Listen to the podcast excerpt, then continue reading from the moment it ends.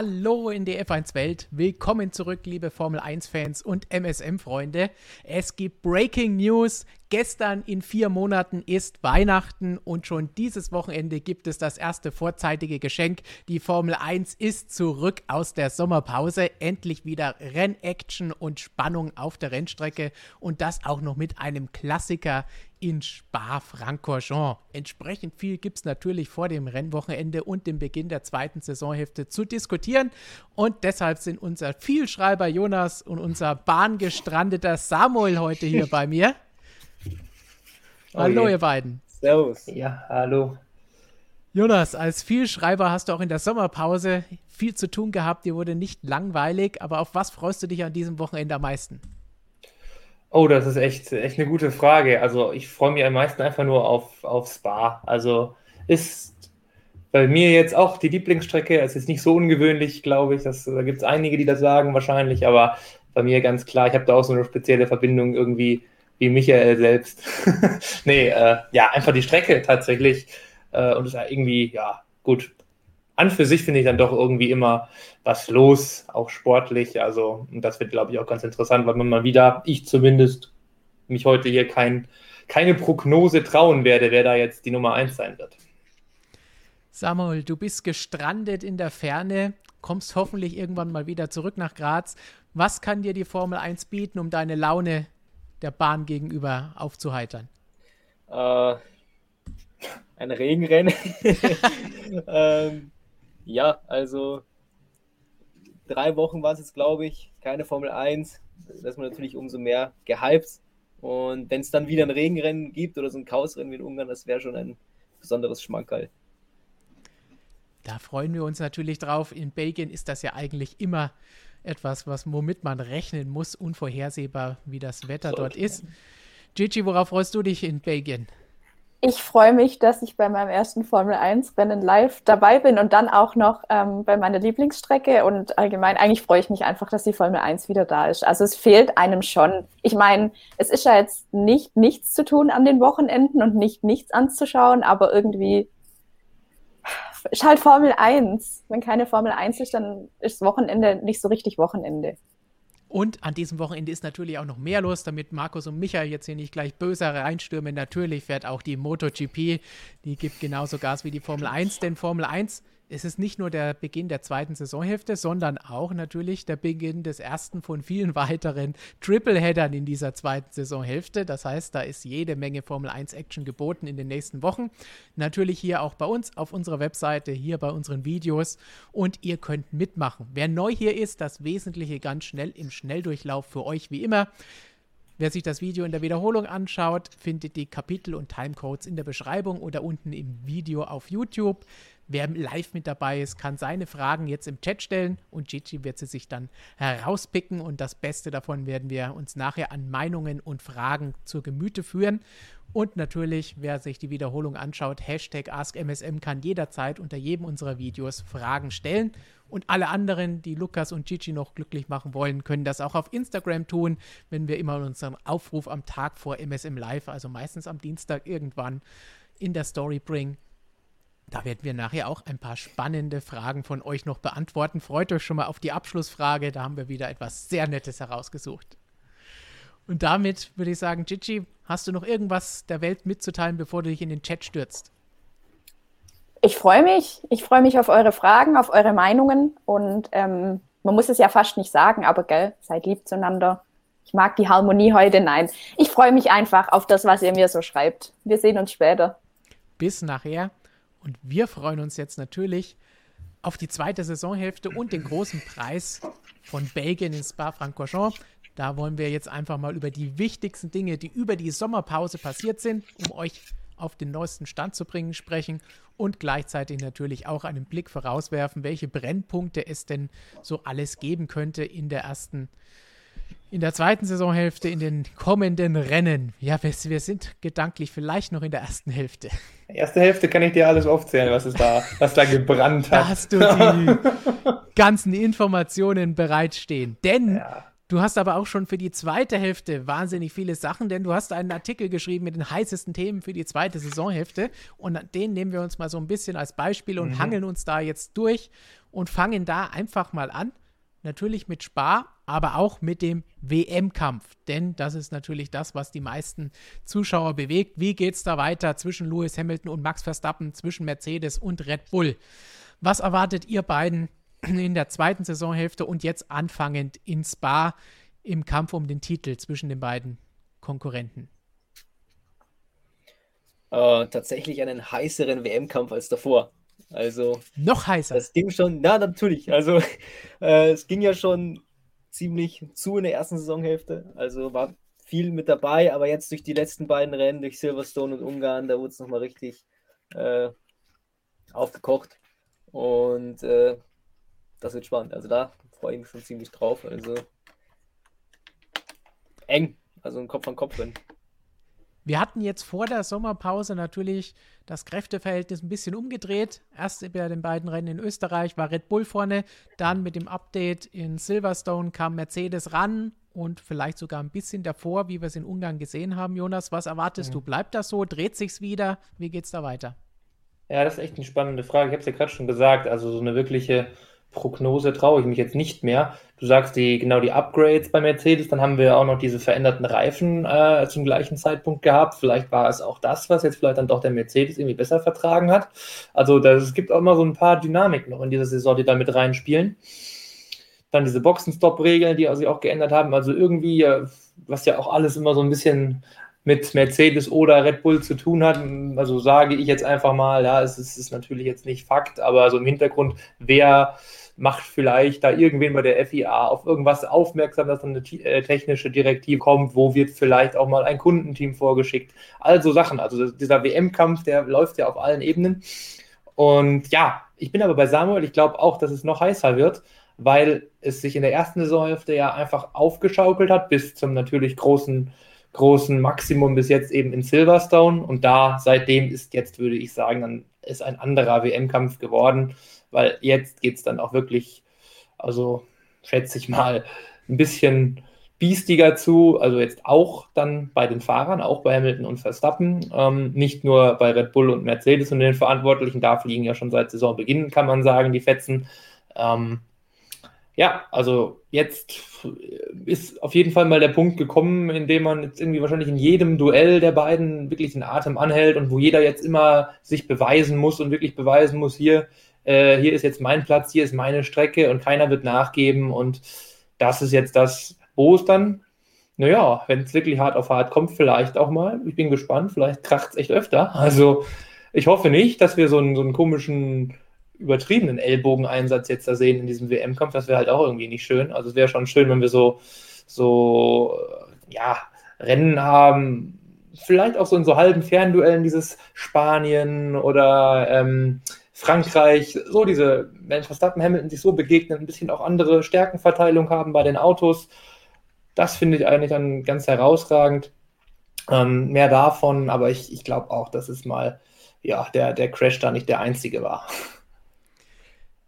Samuel, wie, wie, siehst du das Ganze? Glaubst du, dass mehr Explosionsgefahr auf der Strecke zwischen Hamilton und Verstappen ist oder zwischen den Teams abseits der Strecke auf dem politischen Parkett? Äh, ich glaube, auf der Strecke äh, kann man natürlich jetzt sagen, ja, weil halt einfach schon viele Dinge passiert sind und sie sich vielleicht weniger schenken werden oder noch weniger schenken möchten. Äh, aber ich glaube auch, dass sie jetzt natürlich besser wissen, wie sie gegeneinander fahren müssen. Sie kennen sich jetzt mittlerweile besser, sie wissen, wie der andere sich vielleicht verhält in bestimmten Situationen, können das dann besser abschätzen und vielleicht Dinge vermeiden.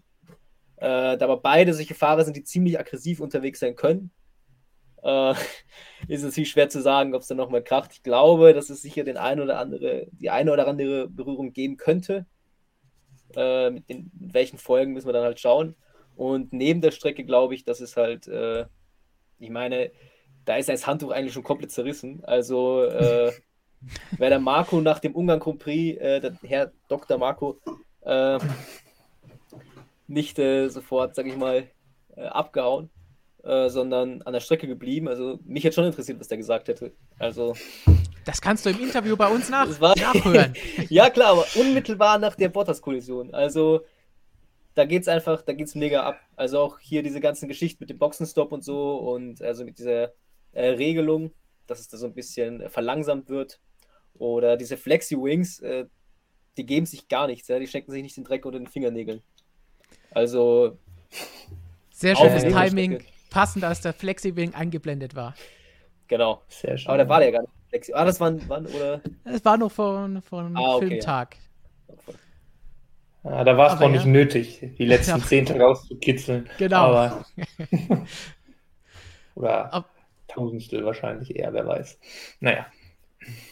Aber ja, das wird auf jeden Fall spannend, auch was da neben der Strecke dann passieren wird, weil wie du sagst, äh, die werden da sicherlich nicht nachgeben oder nachlässig werden. Und sobald sie irgendwo sehen, dass sie was rausholen können, werden sie auch versuchen, das rauszuholen. Erwarten wir natürlich auch von den Teams. Aber wenn wir jetzt über Spa, wo es natürlich jetzt müssen wir abwarten, durch das Wetter kann es da natürlich wieder viel Chaos geben. Hashtag abwarten, ganz wichtig. Können wir jetzt schwer sagen, was da ist, aber über die ganze zweite Saisonhälfte verteilt wenn wir uns das Ganze jetzt mal anschauen, hat Red Bull natürlich jetzt auch noch den Nachteil, dass ein paar Strafen drohen, was die Motoren angeht. Jonas, das hast du auch in diesem Text ja. hier drin. Ja, genau. Also das, das vergisst man dann auch mal so ein bisschen. Die Altlasten sind noch mitgeschleift. Also sowohl der Perez-Motor aus Ungarn als auch der von Verstappen dann tatsächlich doch noch aus Silverstone sind durch die Unfälle ja auf jeden Fall mal in gewisser Weise in Mitleidenschaft gezogen worden. Es ist ich bin jetzt mal gespannt tatsächlich auch aufs Wochenende, ob wir da nochmal was Neues hören, weil ähm, so ein finales, es ist vorbei, gab es irgendwie noch nicht. Es gab nur bei, bei Perez halt so von Christian Horner einen, einen relativ pessimistischen Ausblick, aber der kann natürlich auch noch wirklich so vom Frust irgendwie ein bisschen bedingt gewesen sein, weil das unmittelbar einfach nach dem, nach dem Ding war. Äh, also vielleicht mal da noch ein bisschen abwarten, was dann, dann die Honda-Ingenieure dann da wirklich rauslesen. Genauso bei Verstappen, da gab es ja schon erst so eine Entwarnung, dann ging es doch nicht, dann war da doch irgendwie so ein Loch noch drin. Also ja, wenn es aber so kommt, ja, dann ist, dann wird es wahrscheinlich auf einen weiteren Motor hinauslaufen und das heißt dann wirklich Strafversetzung. Also dann geht es irgendwo mal von hinten los. Und dann muss man tatsächlich sagen, sollte das, schätze ich mal, eher schnell passieren, irgendwie, ja, auf einer Strecke, auf der man auch wieder gut überholen kann. Also jetzt so Spa, Monza, weiß ich nicht. Vielleicht passiert es schon relativ bald. Ähm, das werden wir dann sehen. Man braucht ja auch noch Zeit, um die Motoren dann wieder einsetzen zu können im weiteren Saisonverlauf. Ja, wobei weiterer Saisonverlauf ist dann auch so eine Sache. Ne? Also man sollte, muss sich vielleicht auch überlegen, braucht es denn überhaupt einen Motor? Wie viele Rennen kommen denn überhaupt noch? Weil wenn wir jetzt irgendwie wegen der Umstände wieder nur auf 17 Rennen kommen, dann am Ende, auch wenn die Formel 1 die ganze Welt in Bewegung setzt, damit das nicht passiert. Aber wenn es so kommt, dann reicht vielleicht auch ähm, der dritte Motor tatsächlich noch aus, trotz des einen Beschädigten. Und dann wäre man vielleicht nicht so, nicht so gut beraten, jetzt schon frühzeitig irgendwie da die Strafe in Kauf zu nehmen. Weil du auch Monza eben angesprochen hast, das ist auch was, was mir dann sofort in den Kopf kommt. Monza ist natürlich wieder ein komplett anderes Rennwochenende, weil wir da ja den zweiten Anlauf des äh, Sprint-Qualifyings ja. haben. Das heißt, muss man auch wieder überlegen, will ich, ist es jetzt gut, das da zu machen oder wäre das vielleicht eher von Nachteil? Ohne jetzt mehr darüber nachgedacht zu haben, was tatsächlich der Fall ist. Ja, gut, ich meine, es birgt natürlich auch wieder ein Risiko. Also ein, ein Rennen mehr, in dem es vielleicht richtig zur Sache gehen wird. Also ja, also es sind dieses Jahr irgendwie sehr, sehr viele Faktoren, Unwägbarkeiten mit drin, auf die man jetzt irgendwie alle achten muss. Also das ist wirklich wirklich schwierig. Aber ja, das ist auf jeden Fall so ein Punkt, der, den man da auch nicht vergessen darf. Also der Red Bull da irgendwie noch der kleine Nachteil bringt. Mercedes ist ja motorenseitig noch äh, super in Form. Da ist ja im Grunde noch gar nichts schiefgegangen dieses Jahr. Äh, alles super. Ja, und dann bin ich auch gespannt, wie es wirklich update-mäßig aussieht. Natürlich auch Schäden heißen auch, weniger Geld ist da für Entwicklung und das macht ja, wenn dann noch Red Bull und die hatten die größten Schäden. Also ist jetzt eh fraglich, würden die jetzt noch, was weiß ich, noch, noch bis Ende September vielleicht am aktuellen Auto sogar noch entwickeln. Wird auch davon abhängen, vielleicht, wie es jetzt nach der Sommerpause tatsächlich weitergeht. Wenn sie jetzt ja irgendwie tatsächlich nachhaltig wieder leicht hinter Mercedes sind, dann kommt da vielleicht noch was, aber dann ist halt wirklich die Frage, können sie denn überhaupt noch? Ja? Also haben sie überhaupt noch das Geld dafür? Ja, dann kann man sich vielleicht irgendwann, wenn dann da die Kontrolleure ankommen, rausreden mit, das gibt so einen Passus mit höherer Gewalt halt durch übertrieben viele Unfälle, wenn man ein bisschen über dem Budget liegt, irgendwie so. Also ich denke mal, so eine leichte Übertretung wird noch nicht so hart sanktioniert, dass man dann jetzt gleich Angst haben muss, dass dann am Ende die WM verloren geht, wenn man Punkte abgezogen bekommt. Also wäre theoretisch möglich, aber ja, das wird dann wahrscheinlich nicht passieren. so eng, wie es dieses Jahr zugeht, wäre aber wahrscheinlich selbst ein geringer Punktabzug ja. eine ziemliche Gefahr. Ja, ja, wir sehen es ja hier gerade ganz rechts da bei uns im Stand eingeblendet. Acht Punkte, gerade der Unterschied. Also, ja, das ist schön eng. Ähm, so kann es gerne noch eine Weile weitergehen. Team WM ist auch noch super eng da vorne und dahinter ist es auch in einzelnen Gruppen spannend. Also, ja, das ist, ähm, also so wünscht man es sich eigentlich. Man muss aber natürlich sagen, ähm, Mercedes Aufschwung jetzt hin oder her in der WM würde es schon deutlicher aussehen, wäre halt einfach nicht wirklich dieses große Pech jetzt da gewesen auf Red Bull-Seiten in Ungarn und Großbritannien. Also dann wäre vielleicht der Hamilton davor gewesen, okay, hätte ein bisschen aufgeholt und Mercedes hätte ein bisschen aufgeholt, aber der Verstappen, der drohte ja vorher schon richtig wegzufliegen. Also dann wäre es dann jetzt schon noch ein bisschen kleines Polster da. Ja, vor allen Dingen wäre er noch vorne und nicht hinten. Und nicht sogar hinten, richtig. Genau. Weil das ist ja das, was wir immer gesagt haben. Für die WM konnte eigentlich nichts Besseres passieren als diese beiden letzten Rennen vor der Sommerpause, weil es ja. da noch spannend gegangen ist. Wir haben ja noch vor Ungarn hier an dieser Stelle gescherzt, Jonas, und gesagt, ja. wenn es so ausgeht, dass Hamilton vor Verstappen gewinnt, dann sind sie punktgleich.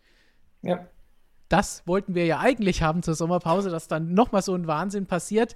Das hätten wir uns nicht gedacht. Aber auch trotzdem ist es immer noch eng jetzt und wir haben noch so viele Rennen, wenn alle kommen, die sie fahren wollen. Da ist noch alles drin. Ja, ja, also das ist ja acht Punkte. Gewinnt jetzt der Verstappen vor Hamilton, dann, dann haben wir schon wieder den Ausgleich im Grunde. Ja. Also das geht, das geht ruckzuck. Ne? Also klar, da brauchen wir uns sonst noch nicht beschweren. Wir müssen uns beschweren, wenn jetzt der Hamilton vorne ist und jetzt tatsächlich Mercedes tatsächlich irgendwie besser sein sollte, nachhaltig, dann haben wir wieder ein Problem, weil wenn Verstappen jetzt noch seine 30 Punkte vorne wäre, dann könnte natürlich, ist jetzt sowieso noch mal vier, fünf Rennen dauern, bis der Hamilton da überhaupt rankommt. Ja? Und dann hätte man noch dieses Spannungsmoment. Aber ja, das ist jetzt alles Kaffeesatzlesen. Ne? Also äh, ja. müssen wir mal schauen. Abwarten, wie es bei uns so schön heißt. Ja.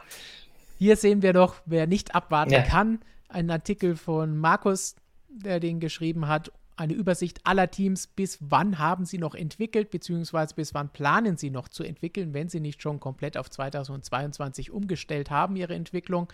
Könnt ihr auf unserer Webseite nachlesen und da sieht man eben auch, Mercedes hat das ja schon lange offen kommuniziert, dass da nicht mehr viel kommen wird, außer vielleicht Kleinigkeiten. Bei Red Bull ist es noch so ein bisschen vage, wie Jonas eben gesagt hat. Genau, die anderen genau. Teams kommen wir dann auch gleich noch drauf zu sprechen. Vor allen Dingen die Gruppe, die Jonas eben schon ins Auge gefasst hat, wo es noch enger zugeht als an der Spitze, nämlich die punktgleich sind im Kampf um Platz 3. Das ist auch ein Brennpunkt, um den wir uns gleich kümmern müssen. Samuel, was, was hältst du von der Entwicklungsstrategie? Glaubst du, dass der Red Bull nochmal nachlegen wird, wenn sie jetzt in Spa nicht vorne mit dabei sind oder wieder hinten dran sind? Geht das überhaupt noch? Ähm, ja, äh, schwer. Also so eine die Entwicklung von solchen Teilen dauert ziemlich lang. Also die Teile, die jetzt kommen werden, auch McLaren hat gesagt, die bringen noch mal Teile. Das sind Teile, die schon vor Monaten irgendwie ähm, begonnen wurden oder vor Wochen. Das ist ja. Äh, und wenn man jetzt sagt, so jetzt sind wir so weit zurück und jetzt äh, bringen wir ein neues Teil in die Entwicklung oder sowas, dann dann ist die Saison auch schon bald zu Ende. Also äh, da werden sicher noch Teile kommen auf beiden Seiten ziemlich sicher noch, aber äh, ich glaube, jetzt zu reagieren auf etwas, das kann man höchstens noch vielleicht mit dem Setup oder sowas machen, wenn, er, wenn man merkt, okay, da gibt es ein größeres Problem, so wie es Ferrari halt gemacht hat mit der Vorderachse. Aber ähm, in Sachen Entwicklung ist die Sache eigentlich schon gegessen fast. Ja. Ja, oder das beliebte Heckflügel-Game, das haben wir ja auch noch gehabt. Also, dass man jetzt mal hin und her geht, großer Flügel, kleiner Flügel. Also, das war ja bei Red Bull, Mercedes war ja auch mal sehr interessiert, was Red Bull da so treibt. Also, da denke ich mal, je nach Strecke auch tatsächlich, welches Auto kommt wie besser klar, wer setzt mehr darauf, wirklich auf, auf den Geraden gut auszusehen, wer will lieber in den Kurven besser liegen, mehr Reifen schonen können. Also, das sind einfach so Sachen, die, das sind wirklich Nuancen, die da teilweise entscheiden. Stärken der Autos liegen woanders. Also das ist, ja, viel geht auch darüber und wirklich kommt dann auch ein bisschen wirklich mal Tagesform dann tatsächlich an oder wirklich, ja, wem taugt jetzt wirklich die jeweilige Strecke besser? Und genau darum wird es jetzt auch beim nächsten Duell gehen, wo wir da gleich dran ansetzen können, nämlich McLaren gegen Ferrari. Auch das ein klassisches Duell in der Formel 1. Allerdings Früher um den WM-Titel, jetzt erstmal nur um den dritten Platz. Für Ferrari ist das Ganze durchaus ein Gewinn nach der desaströsen letzten Saison. Für McLaren ist es das, was sie die letzten Jahre gekannt haben, wo sie sich etabliert haben. Die schauen vielleicht schon ein bisschen auf nächstes Jahr im Sinne von, dann wollen wir vielleicht noch ein bisschen weiter vorne mitmischen. und vor allen Dingen konstant da vorne mitmischen. Aber schauen wir uns jetzt dieses Duell der beiden an, denn da hat Samuel ja eben schon angedeutet, wird es bei beiden noch ein bisschen was Neues geben. Bei Ferrari auf der Aerodynamikseite weniger, denn da haben die schon lange abgestellt und sich auf das nächste Jahr konzentriert, auf das neue Auto. Allerdings legen die beim Motor nochmal nach und McLaren will beim Auto nochmal ein bisschen nachbessern. Ja, also wie Samuel schon gesagt hat, ja, also McLaren äh, bringt noch, ja, bitte. Nein, nein, passt schon, du hast schon angefangen. Ja. ja, okay, ja, McLaren bringt noch ein paar Teile, haben sie schon angekündigt, aber die sind halt auch schon im Grunde nur noch in Produktion, alles schon entwickelt. Da kommt noch ein bisschen was, aber sie haben auch gesagt, keine, ja, keine wahnsinnigen Neuerungen werden dann da mehr äh, ans Auto kommen. Ferrari hingegen will eine wahnsinnige Neuerung bringen oder eine signifikante, wie Mattia Binotto sich ausgerüstet hat, nämlich eine, neuen, eine neue Motorausbaustufe nochmal. Man hat da im Winter noch nicht alle neuen Teile gebracht. Man darf ja eigentlich während der Saison nichts mehr performancemäßig tun, aber Ferrari hat eben, also fährt im Grunde jetzt immer noch mit Motorenteilen äh, aus der vergangenen Saison, aus diesem Katastrophenmotor, wenn man denn jetzt ganz böse will. Aber ist, glaube ich, nicht so falsch, das sozusagen. Ja, und deshalb können sie jetzt während der Saison das dann nachlegen im Grunde und hoffen jetzt wirklich, dass sie jetzt dann, bin gespannt, ich schätze mal, das kommt jetzt gleich in Spa, äh, würde auf jeden Fall Sinn machen, finde ich. Ähm, ja, ob das dann wirklich einen richtig großen Schritt bringt, der da sich so anhörte, dann wird es natürlich für McLaren äh, sportlich, zumal Science Leclerc perfekt funktionieren. McLaren muss ja mal mit Ricardo noch gucken, dass der mal langsam ein bisschen in Form kommt. Ähm, aber ja, das sind so die Sachen, die das entscheiden. Also wie gut ist diese, diese Motorausbaustufe wirklich bei Ferrari und äh, kriegt der Ricardo noch irgendwie die Kurve. Das sind so die beiden wichtigsten Faktoren, schätze ich mal, in dem Duell, weil wir sehen, sie sind jetzt punktgleich ähm, beide verteilt sich, glaube ich, relativ gleich, so mit, ja, ja, wobei Ferrari vielleicht ein bisschen mehr gebeutelt war dieses Jahr schon von Problemen. Ähm, aber so viel Unterschied ist das jetzt, glaube ich, nicht. Äh, ja, von daher, es ist schon, das Duell kann uns auch noch eine Weile beschäftigen, ja. Das denke ich auf jeden Fall, dass die uns noch ein bisschen beschäftigen werden. Und Samuel, wem traust du mehr zu? Ferrari, McLaren? Ähm, ich finde, äh, Jonas hat schon den mehr oder weniger den entscheidenden Faktor angesprochen. Äh, das ist halt der Ricciardo irgendwo, weil du brauchst halt zwei Fahrer. Das hat man letztes Jahr schon gesehen. Äh, da ging es ja Renault gegen McLaren, gegen, gegen äh, Racing Point. Und das, den großen Vorteil, den McLaren hatte, äh, gegenüber den anderen Teams, obwohl Renault und äh, Racing Point zu Ende der Saison eigentlich fast schon das bessere Auto hatten, waren einfach die Fahrer. Ja, also da, wo im letzten Rennen eigentlich äh, Racing Point alles fertig machen konnte, also, also Sack zumachen konnte, äh, da ist der Perez ausgeschieden und Stroll hätte es aus eigener Kraft schaffen können, hat es aber nicht gepackt. Und äh, dann tut man sich halt schwer. Also äh, vor allem gegen Ferrari, ja, der Binotto sagt, das ist die beste Fahrerpaarung im Feld. Ja, da kann man kann jeder seine eigenen Gedanken sich zu machen, aber äh, das so ganz Unrecht hat er nicht. Ja, weil der Sainz, der setzt sich in den Ferrari und ist eigentlich bei der Musik mit, mit, mit Leclerc, der ja schon ein paar Jahre da drin sitzt. Also ähm, jetzt kommt der neue Motor, okay, schauen wir mal, wie viel der bringt. bringt. Also, aber ähm, also wenn der Ricciardo und das Problem bei Ricciardo ist ja auch, dass äh, das offensichtlich kein Problem ist, was man so einfach beheben kann, sonst wäre das wahrscheinlich schon längst passiert aber der ist ja auch ein Fahrer, der sensibel auf der Bremse ist oder sowas oder der äh, gerne äh, mit dem Auto in Kurven reinrollt, schnell und das versucht irgendwie äh, so zu machen und so fährt er, so kann man den MCL 35M nicht fahren. Das ist etwas, das muss halt, geschieht halt über Entwicklung, ja, dass, dass es an, an, den, an die Bedürfnisse des Fahrers mehr oder weniger angepasst wird, aber das wird dieses Jahr wahrscheinlich auch nicht mehr so passieren. Also da wird man auch mehr versuchen, das irgendwie über andere Wege zu machen, aber die ist halt schwer. Mhm. Also ich sehe da fast schon schwarz in Sachen Ricciardo. Also gegen Leclerc und ja. Sainz. Ja, also, also Norris allein wird es nicht machen können. Ja. Ich sag, ich bin da bei dir. Also es ist, also Stefan hat es jetzt hier gerade schon auf den Bildschirm geworfen, diesen Artikel, den ich dir fast noch gerne fürs Magazin geschickt hätte, weil der ein bisschen ausgeartet ist. Ja, aber der war sehr interessant. Also James Key hatte sich da geäußert. Das war wirklich sehr interessant, so ein paar Einblicke gewährt, wo da das Problem ist und warum McLaren da auch wirklich nicht so viel helfen kann. Und wenn man ihm da so zuhört, dann muss man jetzt tatsächlich irgendwie zu dem Schluss kommen, dass es jetzt innerhalb dieser Saison sehr schwierig wird, weil es da wirklich grundlegende Arbeit braucht, sprich wirklich ordentlich Testfahrten, äh, systemisch daran arbeiten, so hat sich James Key ausgedrückt, was halt in einem Freitagstraining oder bei diesen komischen eineinhalb Testtagen, die wir da äh, im März, Februar, wann auch immer es war, hatten. Also das hat da nicht funktioniert. Deshalb wird es jetzt schwierig, das so am Wochenende, wenn du eigentlich auf das Rennen dich konzentrieren musst, das da aufzulösen. Also ja, das glaube ich wird dann eher Ricardo, der, dessen Stunde schlägt dann hoffentlich wieder nächstes Jahr. Ähm, gesagt, dass er dann besser ist als Norris, ist deshalb noch lange nicht, weil der immer noch überragend bleiben wird äh, und ist. Also ja, aber man kann hoffen, dass es ein bisschen besser geht. Also er, ja, so eine leichte Verbesserung will ich auch gesehen haben. Also es, es, geht halt echt ziemlich hoch und runter bei ihm. Aber so insgesamt so ein bisschen besser ist es geworden. Also ähm, da sieht man es so, also ja, so die letzten, das letzte Drittel da oder fast die letzte Hälfte, da geht es besser. Ähm, ein bisschen. Also ja, aber das bei, bei Ferrari, das ist einfach konsistenter da mit den beiden. Also da, der, der Carlos Sainz, der ist wirklich so, ähm, top. Also, ich meine, ich war mir jetzt schon länger irgendwie der Meinung, dass der immer irgendwie mal unterschätzt wurde.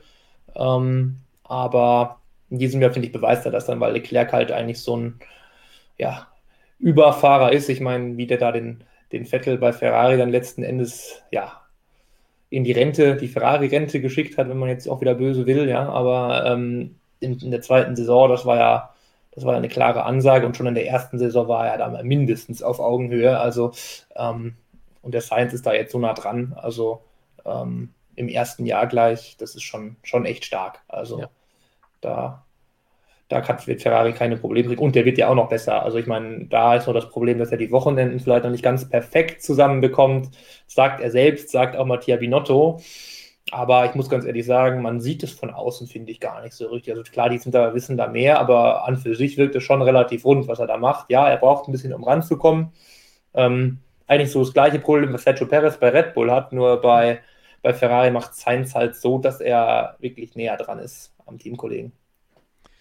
Er hat halt hin und wieder mal noch einen Fehler drin, wo er durchs Kiesbett räubert oder sonst solche Geschichten ja. hat, einen Abflug, einen Dreher.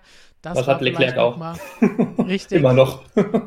Und deswegen, das ist das, was auffällt. Alles andere sieht bei ihm halt gut aus und haben wir ja von Anfang an auch in unserem Magazin in der Bewertung, wer war denn der beste Teamwechsler und Umsteiger in dieser Saison ganz klar gesagt, das kann nur Carlos Sainz sein. Mhm.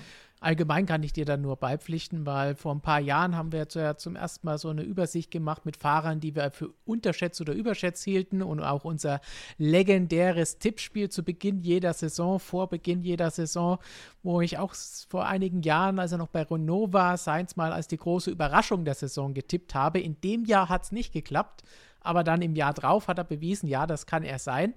Und dieses Jahr hätte er da auch wieder gute Chancen gehabt, wenn wir das getippt hätten. Jo. Und ja, von den Fahrern her sieht es da für die Roten deutlich besser aus als für McLaren. Aber insgesamt hat da das Team natürlich auch was und mal abwarten, ob sich Ricardo mit diesem Auto noch irgendwie anfreunden kann. Ich habe hier im Chat auch schon wieder gelesen, es ist einfach nur peinlich, was der da liefert. Wir haben schon andere ja. Fahrer gesehen, die nach einem Teamwechsel mit einem Auto nicht zurechtgekommen sind. Es wäre schlecht, wenn es nächstes Jahr so weitergeht, weil dann ist es wirklich ein anderes Auto. Dann gibt es hoffentlich auch wieder deutlich mehr Testfahrten. Dann, dann gibt es keine Ausreden mehr und keine anderen Begründungen. Aber jetzt würde ich sagen, ist es dieses Jahr einfach schwer. Haben wir an dieser Stelle schon oft genug gesagt.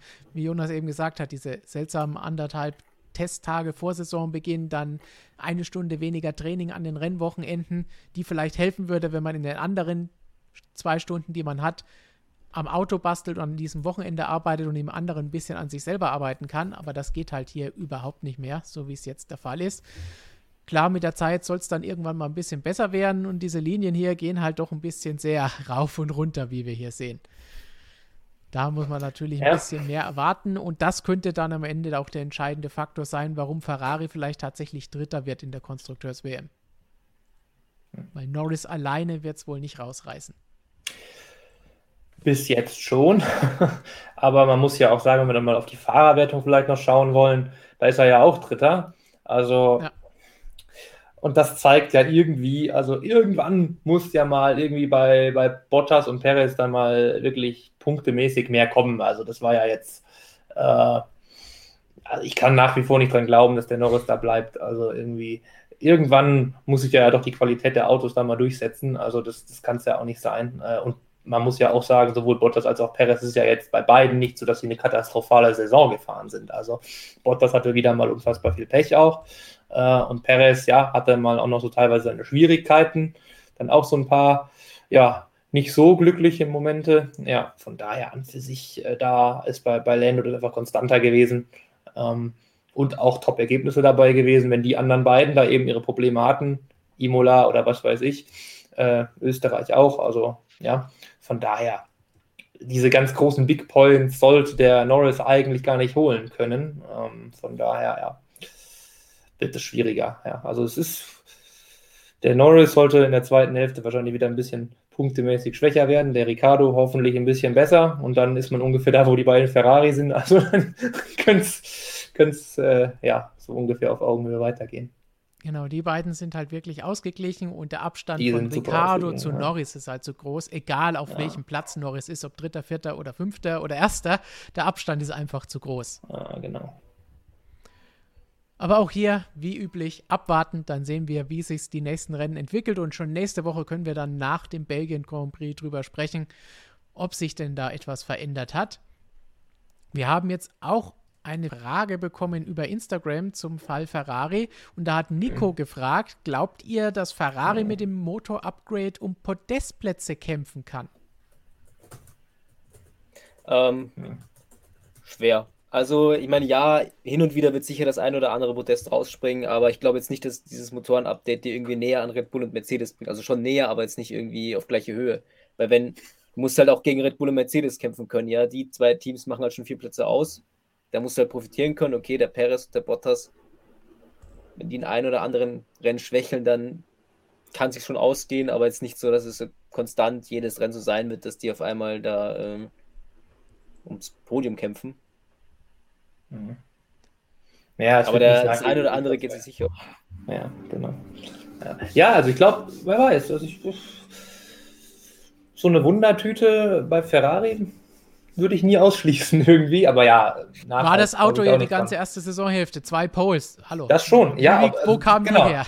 Da sagst du was, genau. Also woher kam, das hat ja jeden überrascht, also kein Mensch hat das erwartet, dass Ferrari jetzt auf einmal da irgendwie diese, diese Poles fährt. Ja? Also ähm, deshalb, also nach der Erfahrung vorsichtig, aber grundsätzlich, ja, genau. Also Mercedes, Red Bull, da, da, müsste das schon, also weiß ich nicht, da müssten sie schon den Motor von 2019 wieder einbauen, glaube ich. Also oder der in, der in legal, wie ich hier gerade bei René May lese. Genau, das, das könnte es dann vielleicht sein. Vielleicht sind das ja die neuen Teile. ja. Probieren wir es nochmal mit den alten Dingern, vielleicht fällt es keinem auf. Was Ferrari durchaus aufgefallen ist, ist etwas, was wir beim Fall Red Bull vorhin schon angesprochen haben, nämlich, dass sich da Mattia Binotto auch ein bisschen drüber aufgeregt hat. Budget Cap und die Unfallschäden, denn auch Ferrari hat es ein paar Mal erwischt in dieser Saison, wie auch Red Bull, wie auch Mercedes. Mhm. Ähm, Dr. Marco hat ja im Interview bei uns, das ihr hoffentlich alle gesehen habt hier auf dem Kanal, hat er natürlich gesagt, okay, knapp drei Millionen Ähnliche Zahl hat jetzt hier auch Ferrari zusammengerechnet für ihre ganzen Unfälle in dieser Saison und haben dann auch wieder reingeworfen, okay, das wirft uns schon ein bisschen zurück unter den Umständen des Budget Caps. Und dann gab es auch Vor Vorschläge von Binotto, dass das der Unfallgegner bezahlen soll. Dinge, die wir hier auch schon öfter diskutiert haben, weil sie sehr oft von euch auch genannt werden im Kommentaren und im Chat als Fragen. Samuel, was hältst du von solchen Ideen? Oder ist das einfach nur ein bisschen selbe rasseln? Ferrari muss sich halt ein bisschen beschweren, damit sie die armen, die armen Italiener von der Scuderia. Ja, ähm, puh, ich finde, eigentlich müsste man schon drüber nachdenken. Also ich finde, es ist schon so ein Thema, also 2,5 Millionen, wenn man überlegt, äh, die Budget Cap liegt jetzt bei 140 Millionen, glaube ich. Äh, das ist schon eine Menge Geld, die dann halt äh, irgendwo anders eingespart werden muss. Ich meine, so ein Team kalkuliert das ein, aber ähm, ich denke schon, dass es ein Faktor ist, weil die Teams, ich meine, da kann man sagen, okay, das ist unfair oder sowas, die können ja nichts dafür, dass irgendwie äh, rausgeschossen werden oder so. Äh, das muss jetzt irgendwie das andere Team übernehmen, was der Benotto ja so in der Art haben möchte. Äh, ja, es ist vielleicht ein bisschen schwer. Also der, der Marco hat gesagt, äh, also was der Dr. Marco gerne haben möchte, ist, äh, dass es quasi, dass die Budget, dass schon mit der Budget Cap quasi gearbeitet wird. Oder mit dem Budget Cap, dass da irgendwie äh, innerhalb eines gewissen Zeitraums, wenn es zu, zu viele solche Vorfälle gibt, dass man das quasi eine Ausnahme machen kann. Äh, aber zu sagen, so, das muss jetzt der andere übernehmen, ich finde, das ist dann auch vielleicht so ein bisschen äh, wieder so eine Philosophiefrage weil, äh, wie, wie man bei Verstappen Hamilton gesehen hat, da gab es so viele Leute, die gesagt haben, okay, das ist der Hamilton schuld oder das ist der Verstappen schuld. Ähm, dann kann man das vielleicht nicht eindeutig sagen, okay, muss jetzt irgendwie nur die Hälfte bezahlen von dem, von dem Schaden, der da entstanden ist oder so. Also ist ein bisschen schwer, aber ich glaube, dass man da definitiv sich hinsetzen muss und eine Lösung finden muss, weil es ist, wie gesagt, ein Batzen Geld und das wird ja sicher noch mehr werden im Laufe der Saison. Du rechnest noch mit mehr Unfällen und Schäden bei den Teams. Ja, schon. ich habe es ja schon angesprochen, sind wird ein heißes Jahr noch. Genau, also da haben wir ja schon öfter gesagt, die, die hundertprozentige Schuldzuweisung ist halt nicht oft möglich. Und deswegen ist es nicht wirklich sinnvoll, so eine Regel einzuführen. Ausnahmen, Sonderfälle, so etwas finde ich dann schon eher machbar. Aber insgesamt, die Teams planen das ein, vielleicht jetzt nicht in der Höhe, weil sie damit nicht gerechnet haben, aber trotzdem, das gehört halt auch mit dazu, wenn man sowas plant, dass das eben mit dabei ist. Und am Ende, wir fahren hier immer noch Rennen und da kann eben sowas auch mal passieren. Ist ja jetzt nicht so, dass es das in der Vergangenheit nicht gegeben hätte. Ja, also ich finde, die Idee ist eine absolute Schnapsidee. Also, wir sind hier im Motorsport. Also, wenn ich, wenn ich irgendwie ein Problem da habe, dann bleibe ich zu Hause. Also, sorry. Ähm, ja, also, das, also, ja, das ist. Das ist die deutlichere gesagt, Version von dem Netten, was ich eben gesagt habe. Ja, ja genau. Und ich habe mich schon zurückgehalten, finde ich. Also, ähm, ja, nein. Also, es ist, und wie gesagt, also ich bin fest davon überzeugt, am Ende des Jahres, wenn dann da abgerechnet wird, dann ist es in Ordnung, wenn man da ein paar Millionchen drüber ist. Millionchen. Äh, ja, so ist es halt in der Formel 1 ne, immer noch, trotz Budgetgrenze.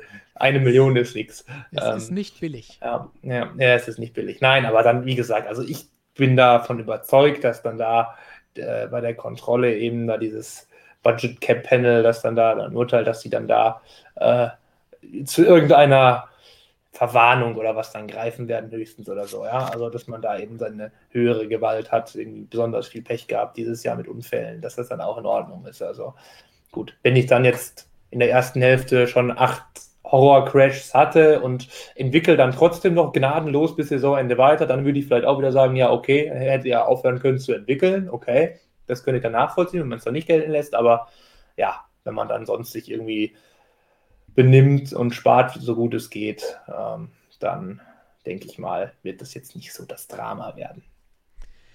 Drama ist ein gutes Stichpunkt, Strichwort. Dann kommen wir nämlich zum nächsten Punkt auf unserer Liste der Brennpunkte, die Jonas auch in seinem Artikel hat. Und nachdem wir jetzt um den Titel gekämpft haben und um den dritten Platz in der Konstrukteurswertung, kämpfen wir jetzt um den Anschluss von Aston Martin und Sebastian Vettel. Und da haben wir natürlich für alle, die es in der Sommerpause noch nicht mitbekommen haben, die schlechte Nachricht, dass die Disqualifikation ja. bestehen bleibt. Das heißt, der zweite Platz aus Ungarn ist endgültig futsch seit einigen Tagen. Und Sebastian Vettel muss neu angreifen jetzt in Belgien. So ein Chaosrennen kommt natürlich nicht immer vorbei. Vielleicht ist Belgien da noch die beste Möglichkeit, um schnell mal ein bisschen Chaos und Wetterwahnsinn zu erleben. Aber es geht natürlich nicht nur um diese Disqualifikation und den verlorenen zweiten Platz. Sein zweites Podium in diesem Jahr wäre das Ganze gewesen, sondern auch allgemein, wie geht es beim Team und Sebastian Vettel in der zweiten Saisonhälfte weiter. Was glaubt ihr? Gelingt der ja. Durchbruch, wie Jonas hier schon um, schön formuliert in der Überschrift? Ja, mit einem großen Fragezeichen. Ich konnte leider die Schriftgröße nicht erhöhen, aber ja, also der Durchbruch, glaube ich, äh, wird nicht gelingen. Ähm, man muss ja auch sagen, du hast gerade gesagt, sein zweites Podium. Äh, ansonsten war tatsächlich, was wirklich Zählbares anging, Punkte, nicht so viel los dieses Jahr. Also ja, er hat einen Aufwärtstrend gehabt, so ab Monaco, sage ich mal. Ähm, aber so wirklich regelmäßig Punkte gab es ja trotzdem nicht. Also das, das, liegt jetzt nicht an Vettel irgendwie alleine. Also der Aston Martin ist da besser geworden. Ähm, da gab es in der Sommerpause auch was Interessantes von der vom äh, Performance-Chef, glaube ich, ähm, dass sie wirklich jedes sichtbare Teil an diesem Auto schon geändert haben wollen mittlerweile. Ähm, aber ja, sie sind besser geworden, aber sie sind an einem guten Tag aktuell das maximal fünf beste Auto. Und das reicht dann eben, wenn alles glatt geht, nur zum neunten Platz. Ja, also deshalb ist es auch zu erklären. Also ja, und ansonsten, ja, so richtig los geht es dann da wahrscheinlich auch nächstes Jahr, so ein bisschen wie bei Ricardo, jetzt nicht so dramatisch, äh, aber hier eben nicht nur für Vettel, sondern auch für das Team, weil ja, die werden jetzt dann auch aufhören, also die oder haben auch aufgehört, wir haben gerade einen Artikel dazu da gehabt, also da kommt jetzt dann auch nicht mehr die, die nächste große Revolution dann noch irgendwie ans Auto, also äh, brauchen wir jetzt nicht von ausgehen. Ne? Also ja, also ist, ich schätze, bei Aston Martin ist so ein Team, bei dem es so ziemlich so weitergehen wird jetzt wie dann, wie dann zuletzt, also äh, ja. Samuel, kannst du den Vettel-Fans mehr Hoffnung machen? Äh, ich kann sagen, dass Vettel sicher, äh, dass Vettel sicher einen Schritt nach vorne gemacht hat. Also im Vergleich zu Saisonbeginn. Äh, das kann man, das kann man natürlich auch wieder darauf zurückführen, dass Aston Martin an sich Schritte nach vorne gemacht hat, auch was das Auto betrifft, dass man da auch äh, fleißig gearbeitet hat. Aber ähm, wie Jonas schon, Jonas schon gesagt hat, das ist ähm, Aston Martin ist so ein Auf und Ab bis jetzt in der Saison. Es gibt gute Rennen, es gibt gute äh, Wochenenden, schlechte Wochenenden. Äh, allein jetzt hier vor Ungarn oder so. Hier beispielsweise in Österreich hat Vettel gar keine Punkte geholt. An beiden Wochenenden nicht. Und äh, also, ja, es, es, wird wahrscheinlich die Saison so weitergehen. Jetzt in Hinsicht auf Spa muss man wahrscheinlich sagen, dass jetzt hier äh, auch das fünftbeste, also fünfte, also das wahrscheinlich auch nicht drin ist, dass man da das fünftbeste Team ist, weil äh, ich tippe so ein bisschen dass, darauf, dass Alpine so eine kleine Überraschung sein wird. Überraschung, wenn man das so sagen kann, weil die letztes Jahr auch sehr stark waren in, in, in, in Belgien. Also die sind da Vierter und Fünfter geworden aus eigener Kraft. Das heißt nicht so, dass die irgendwie äh, Glück hatten oder so, mhm. sondern die waren da einfach gut. Ähm, klar, letztes Jahr, letztes Jahr, dieses Jahr ist ein bisschen anders, aber ähm, das Duell wird wahrscheinlich wieder sein gegen, gegen Alpine, Alpha Tauri. Mhm. Äh, aber ich glaube, dass man da so ein bisschen das Nachsehen haben wird. Aber wir haben ja bei, bei, äh, bei Aston Martin haben wir ja natürlich äh, diese, oder nicht nur bei Aston Martin, sondern bei allen Vorgängerteams, wir kennen das vielleicht, man weiß nicht, ob du, ob du hast es wahrscheinlich noch nicht miterlebt. Äh, die haben ja so eine, so eine Sparstärke. Ja. Äh, das reicht ja zurück bis eigentlich bis gestern vor 30 Jahren, als Michael Schumacher P7 da rausgeholt hat. Das war äh, gestern vor 30 Jahren, heute vor 30 Jahren sein erstes Rennen. Äh, hat sicherlich der eine oder andere heute mal auf Social Media mitbekommen. Ähm, Jonas, Fun Fact: Gestern ja. vor 30 Jahren Schumachers erstes Rennen, gestern in vier Monaten Weihnachten. Besser geht's ja gar nicht. Der beste Tag des Jahres. Ja, es ist, es ist sensationell. Also, was, was will man mehr? Ja. Ähm, vielleicht als Weihnachtsgeschenk da nochmal irgendwie so, keine Ahnung, so ein Zeitumkehrer, dass man sich nochmal die ganze Karriere von Michael von Anfang an gönnen kann.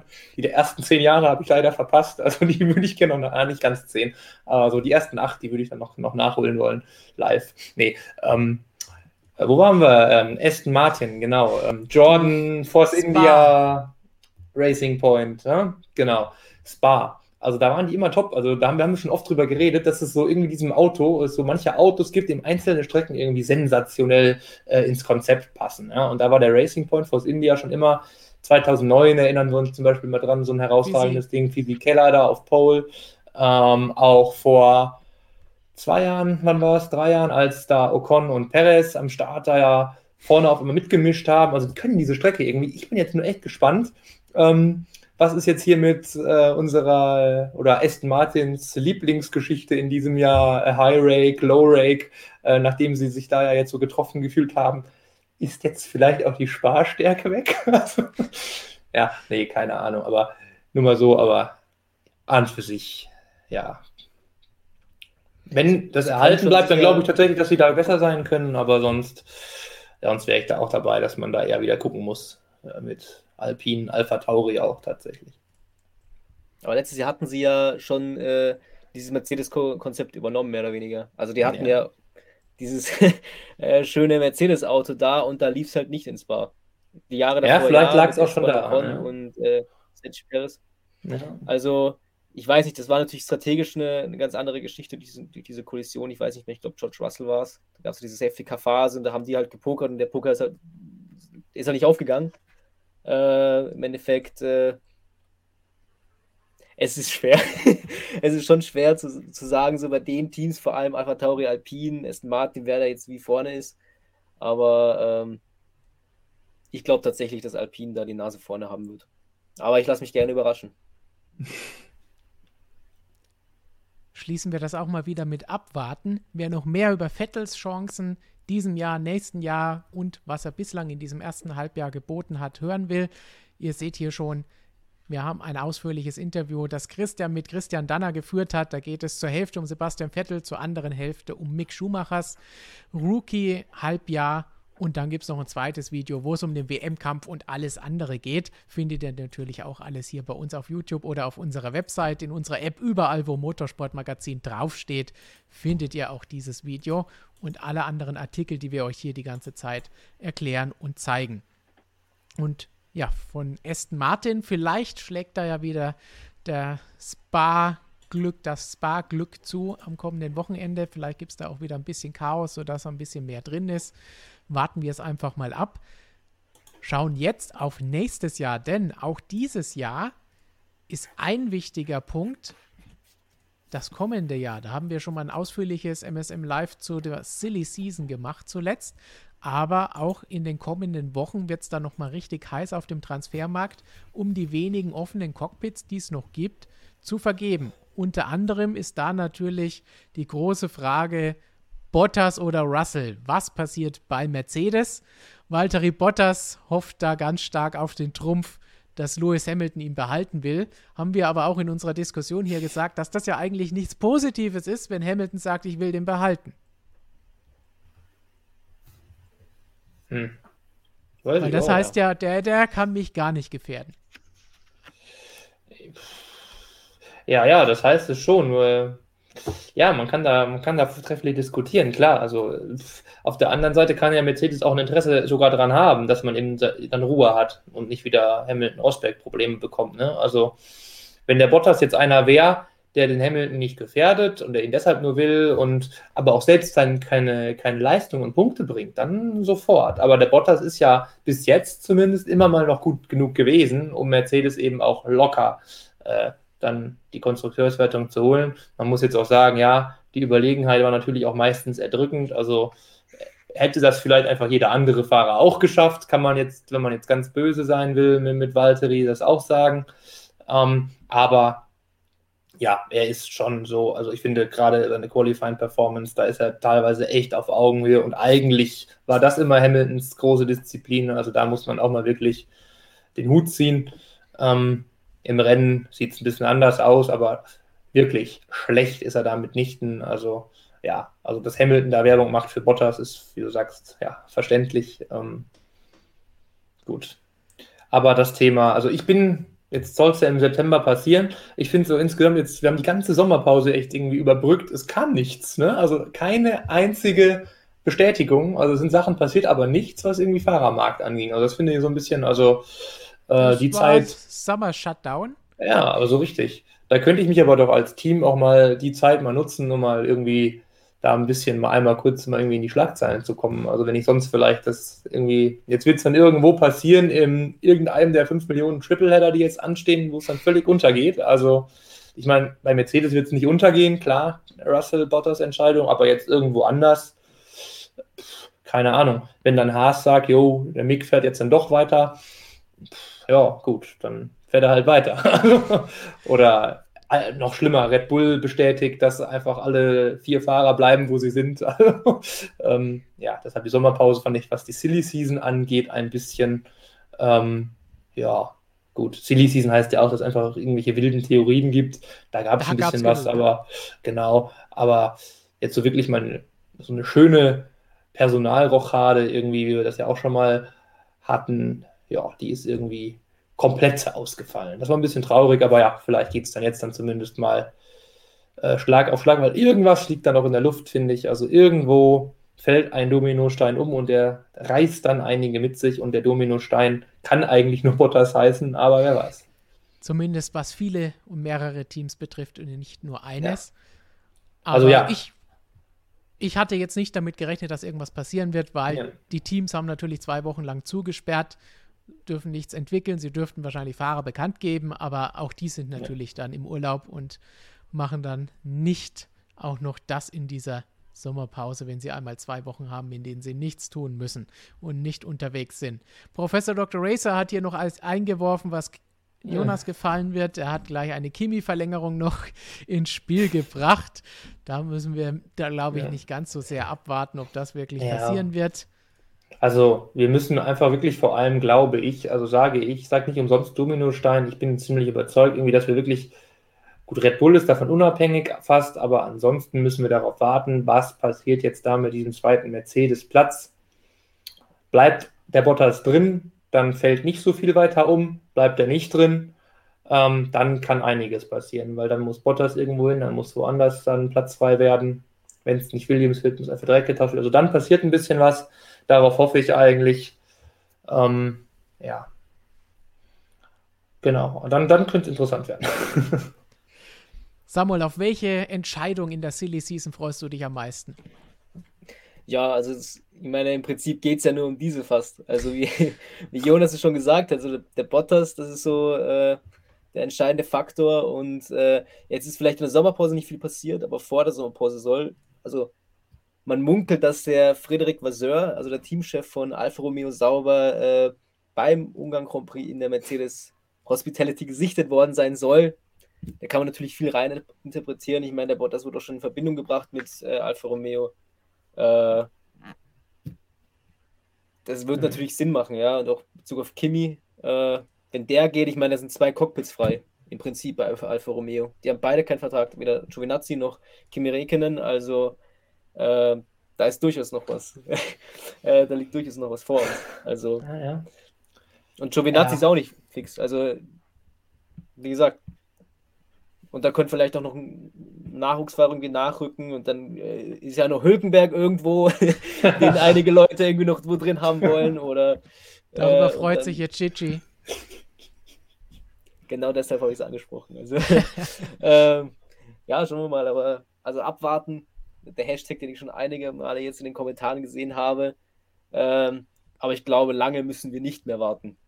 Also ich lehne mich da aus dem Fenster. September, wenn er sagt September, dann wird schon so sein. Und was ich auch interessant finde, dass die Begründung dafür sein soll, dass man quasi den Fahrer oder äh, der quasi jetzt nicht dieses Mercedes-Cockpit bekommt, die Zeit gibt, um quasi sich nach Alternativen umzuschauen oder sowas. Und der Toto möchte den jeweiligen da auch noch helfen. Aber bei, bei Russell ist ja sicher, wenn der jetzt nicht zu Mercedes wechselt, dann bleibt er bei Williams. Der einzige Vertrag Sache ist hat er halt nicht, Bottas, aber sie wären ja blöd, wenn sie ihn nicht behalten würden. ja, und Capito, genau, also Capito, also das Capito würde ihn halt auch gern behalten, hat gesagt. Das ist so der, den wir am liebsten, sage ich mal, nächstes Jahr im Cockpit sehen würden, neben äh, Nicolas Latifi.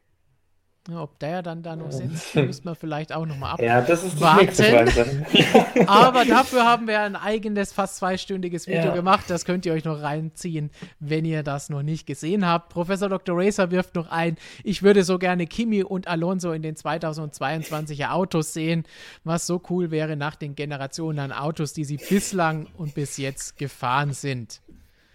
Alonso werden wir auf jeden Fall sehen. Bei Kimi bin ich mir dann nicht so sicher. Aber wo wir uns auch noch nicht so sicher sein können, ist, auf welchen Strecken sie mit diesen Autos nächstes Jahr fahren werden. Denn teilweise wissen wir ja noch nicht mal, auf welchen Strecken wir dieses Jahr fahren werden. Da haben wir auch eine etwas offene Frage noch von ganz am Anfang unserer Sendung hier. Zusätzliche Genau. Spannung bringt ja im WM-Kampf, wie viele Rennen überhaupt noch kommen in der zweiten Hälfte. Nach dem Classic Tripleheader könnte ja schon eine Vorentscheidung gefallen sein. Wir haben jetzt natürlich Rennen in Belgien, in Italien und in den Niederlanden. Aber wie ja. es danach weitergeht, ist dann natürlich noch ein bisschen offen. Wir sehen hier schon unsere News von vor ein paar Tagen. Japan Grand Prix wurde endgültig abgesagt. Australien wurde verschoben und bereits abgesagt. Singapur ist schon abgesagt. Das heißt, da ist einiges an Bewegung drin. Und da die Formel 1, wie Jonas vorhin schon betont hat, dran festhält, sie wollen unbedingt 23 Rennen in diesem Jahr sehen. Warum auch immer. Geld Ganz Klar, einfache Geschichte. ja. Ist das hier höchstwahrscheinlich nicht wie der Rest der Saison aussehen nee. wird? Also der, steht da eigentlich nur so völlig deplatziert noch am Ende drin, der Kalender, wie er gerade aussieht. ja, also nach den ersten drei Zeilen können wir wahrscheinlich einen Cut machen fast. Russland ist vielleicht noch darstellbar, aber dann wird es, glaube ich, langsam irgendwann schwierig. Naja, man muss sagen, also 23 klingt halt wirklich echt ambitioniert. Ähm, aber eine Vorentscheidung, wie jetzt Professor Dr. Racer sagt, nach diesem Triple-Header, glaube ich noch nicht dran, weil eins ist äh, ganz, ganz sicher, wir haben auf jeden Fall noch viele, viele Rennen in der Wüste am Ende, also die ja. funktionieren immer irgendwie. Ähm, das klappt. Äh, dann haben wir Abu Dhabi, Saudi-Arabien, die ja eh schon angesetzt sind, Katar, Schad mit den Hufen, die Gerüchte werden immer stärker. Ähm, und wir haben auch noch die Möglichkeit, nochmal in Bahrain zu fahren. Wir können die gleiche Strecke nochmal fahren. Wir können wie im letzten Jahr nochmal auf diesen tollen Außenkurs gehen. Ähm, ja, Saudi-Arabien hat sogar angeboten, noch ein zweites Rennen äh, auszutragen, wenn es denn unbedingt sein muss. Also die da unten, die können wir richtig schön zu SCH Punkt Punkt mit Rennen. Also gar kein Problem. Äh, wieder natürlich irgendwie ein bisschen, bisschen dröge. Ne? Also immer da die Asphaltwüsten auch zu sehen. Ähm, ja, das aber dieser ganze Trip äh, USA, Mexiko, Brasilien, das ist halt so das Hauptproblem. Türkei ist auch schwierig, da ist es mit der Rückreise nach Großbritannien schwierig, weil dann zehn Tage Quarantäne auch für Geimpfte sogar Pflicht sind. Also die Formel 1 braucht halt nach der Türkei irgendein Land im Grunde oder irgendeinen Ort, wo sie direkt weiterfliegen kann, äh, was zuvor jetzt Japan war. Das ist jetzt rausgefallen an der Stelle, ähm, die eben keine solchen Quarantäneprobleme haben, weil wenn nach der Türkei ein Loch ist, heißt es ja für die Teams, ja, sie müssen einfach, ja, aus Jux und Dollerei, wenn man so will, nein, aber ja, weil es halt die Quarantänebedingungen e-, ergeben in Großbritannien, heißt für sieben von zehn Teams dann, alle Mitarbeiter müssen in der Türkei bleiben oder, ähm, oder nee, müssen eher nach Großbritannien und dann zehn Tage Quarantäne. Das ist halt nichts, ne? Also dann, dann ist es ja im Grunde wie ein Triple-Header, obwohl man keinen hat. Also das, das ist nicht so wirklich wünschenswert, das ist das Problem. Deshalb war die Türkei ja auch schon mal raus. Ähm, als ursprünglicher Kanada-Ersatz ja gedacht und jetzt dann jetzt schon wieder zurück. Also ja, Brasilien, unfassbar hohe äh, Fallzahlen. Wir sind noch nie zurückgegangen, eigentlich seit äh, die ganze Pandemie anfing, vergangenes Jahr. Ähm, da ganz schwierig, da will der Promoter halt unbedingt oder die Stadt unbedingt dieses Rennen haben. Da soll ja auch der, der letzte Sprint steigen. Ähm, ja, also das ist schwierig. Mexiko auch nicht so leicht. Also man kann in den USA auch Texas Austin auch wieder hohe Zahlen. Also es ist im Moment schwierig.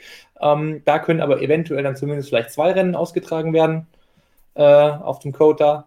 Ähm, dass dann da vielleicht so ein bisschen da die, ja, die Anzahl der Länder reduziert, in die gereist werden muss, die Logistik dann vielleicht ein bisschen erleichtert wird, äh, auch vielleicht den Mitarbeitern da ein bisschen Druck vom Kessel nimmt, die da, die ganzen Ingenieure, die dann da auch mal in Nachtschichten rumfliegen müssen. Äh, alles sehr schwierig. Ähm, ja, also Russland ist sehr still, also das glaube ich passt auch noch so, wie es da steht. Ähm, ist ja nur der Russland ist glaube ich eher die Frage, wobei die haben ein Ticket auch verkauft, der, der muss wahrscheinlich da an dem Ort bleiben, der Grand Prix. Ähm, da ist ansonsten ein bisschen schwierig wahrscheinlich. Ähm, aber ansonsten, ja. Ich bin echt gespannt, ob diese 23 rennen werden. Also die drei sind jetzt erstmal sicher. Ja. Und dann, wobei Niederlande, ja, aber gut nee, das führt jetzt zu weit. Also da gibt es ja auch schon wieder Umweltaktivisten, die da ja seit Anbeginn an gegen dieses Rennen äh, Programm machen äh, und das irgendwie immer noch so ein bisschen ihre Chance da wittern, aber da glaube ich jetzt mal irgendwie nicht dran. Äh, vielleicht haben wir da nochmal irgendein tolles Transparent irgendwie nach dem Rennen, irgendeine Guerilla-Aktion, was weiß ich, aber die Absage, glaube ich. wir ja schon in Belgien. Ja, genau. Die sich da von der Haupttribüne irgendwie abseilen Richtig. wollten. Das habe ich damals nicht mitbekommen, weil ich selbst da war. Aber naja. das ist der Vorteil, wenn man live vor Ort ist. Genau. Viele von unseren Zuschauern hoffen natürlich auf ein Rennen in Deutschland, aber da sehe ich leider schwarz. Ja, ja das, das wird kalt, weil es wird dann echt zu spät. Also Ähm, man müsste eh mal schauen, wie es überhaupt noch terminlich möglich ist. Ich meine, der Nürburgring oder auch der Hockenheimring, die warten ja jetzt auch nicht nur auf die Formel 1, die haben ja auch ihre Programme ja. und ihre Strecken ausgebucht. Also äh, weiß ich jetzt natürlich nicht auswendig, wie da, welche Wochenenden da überhaupt noch frei wären oder leicht frei zu räumen wären, aber ja, und das muss man natürlich auch bedenken, so ein Formel 1 Grand Prix ist ja nicht nur, dass die da drei Tage rumhängen und das war's, sondern da beginnt Wochen vorher der Aufbau und danach der Abbau. Die müssen die Eben. Strecke übergeben. Sie, die Strecke muss dann komplett ohne Werbung sein und so weiter. Das heißt, da ist ein bisschen mehr mit verbunden, ja. außer einfach nur aufzukreuzen und jetzt fahren wir hier ja. rein. Deshalb sind ja auch schon, also oder auch deshalb sind ja auch schon, wenn wir jetzt schon mal schauen, diese ganzen Stadtrennen weg. Also Australien, ist äh, so äh, semi-permanent, Kanada genauso, Singapur. Ja, die können halt, die brauchen ihren fixen Termin und ihren Vorlauf. Deshalb sind die auch zum Teil abgesagt. Ne? Also ja. das macht es denen auch nie leichter. Dieser Terminkalender wird uns auf jeden Fall für dieses Jahr und erst recht für nächstes Jahr in den nächsten Wochen noch beschäftigen als einer der Brennpunkte in der zweiten Saisonhälfte. Und dann gibt es für nächstes Jahr auch schon wieder mal ein paar schöne Aussagen von Stefano Domenicali, dem neuen Formel 1-Boss, der da auch mal wieder über diverse Dinge gesprochen hat, unter anderem auch wieder über die Sprintrennen, die wir vorhin schon angesprochen haben im Falle von Monza. Hier sehen wir dieses absolut sinnbefreite Gefährt aus Silverstone nochmal. das hat dir angetan, ne? ja, ob das in Monza wieder auftaucht, ich, ich, ich glaube nicht, dass ich das überleben werde. Und ansonsten dritter Sprint in Brasilien mhm. oder auch nicht, wenn Brasilien stattfindet und wie das Ganze aussehen wird. Und dann gab es da auch noch diverse lustige Ideen, das Ganze als Sonderformat vielleicht bei historischen Rennen zu machen. Aber auch schön hier von Jonas in dem Artikel angemerkt, wie viele von diesen historischen Rennen wird es denn nächstes Jahr noch geben? Ja, das ist der nächste Punkt. Ja, ah, das ist alles. Also, ja, oder, oder vielleicht gibt es irgendwann neue historische Rennen. Ich meine, so ein, so ein Bahrainer jetzt auch schon irgendwie im, im 17. 2004? Jahr. Ja, ja, ist mal ausgefallen auch, aber trotzdem, also irgendwann fängt ja Historie dann vielleicht auch wieder an, wenn man denn so will. Also Ungarn zum Beispiel ist jetzt auch noch nicht so mega lang dabei, aber das würde ich jetzt zum Beispiel, also ist schon lang dabei, aber jetzt ja. nicht wie, wie Spa oder Monza, aber das wird bei mir jetzt auch schon als historisch durchgehen, so gerade. Ähm, deshalb irgendwann ist man das dann auch mal. Ähm, ja, aber es drängt eher mehr Neues rein. Miami kommt jetzt noch nächstes Jahr ähm, dazu. Die haben jetzt direkt vor unserem, vor unserem Stream, ja. bevor wir hier begonnen haben, ihre Führungsmannschaft bekannt gegeben. Ein Glück. Damit ist dein, der Grand Prix, glaube ich, gesichert.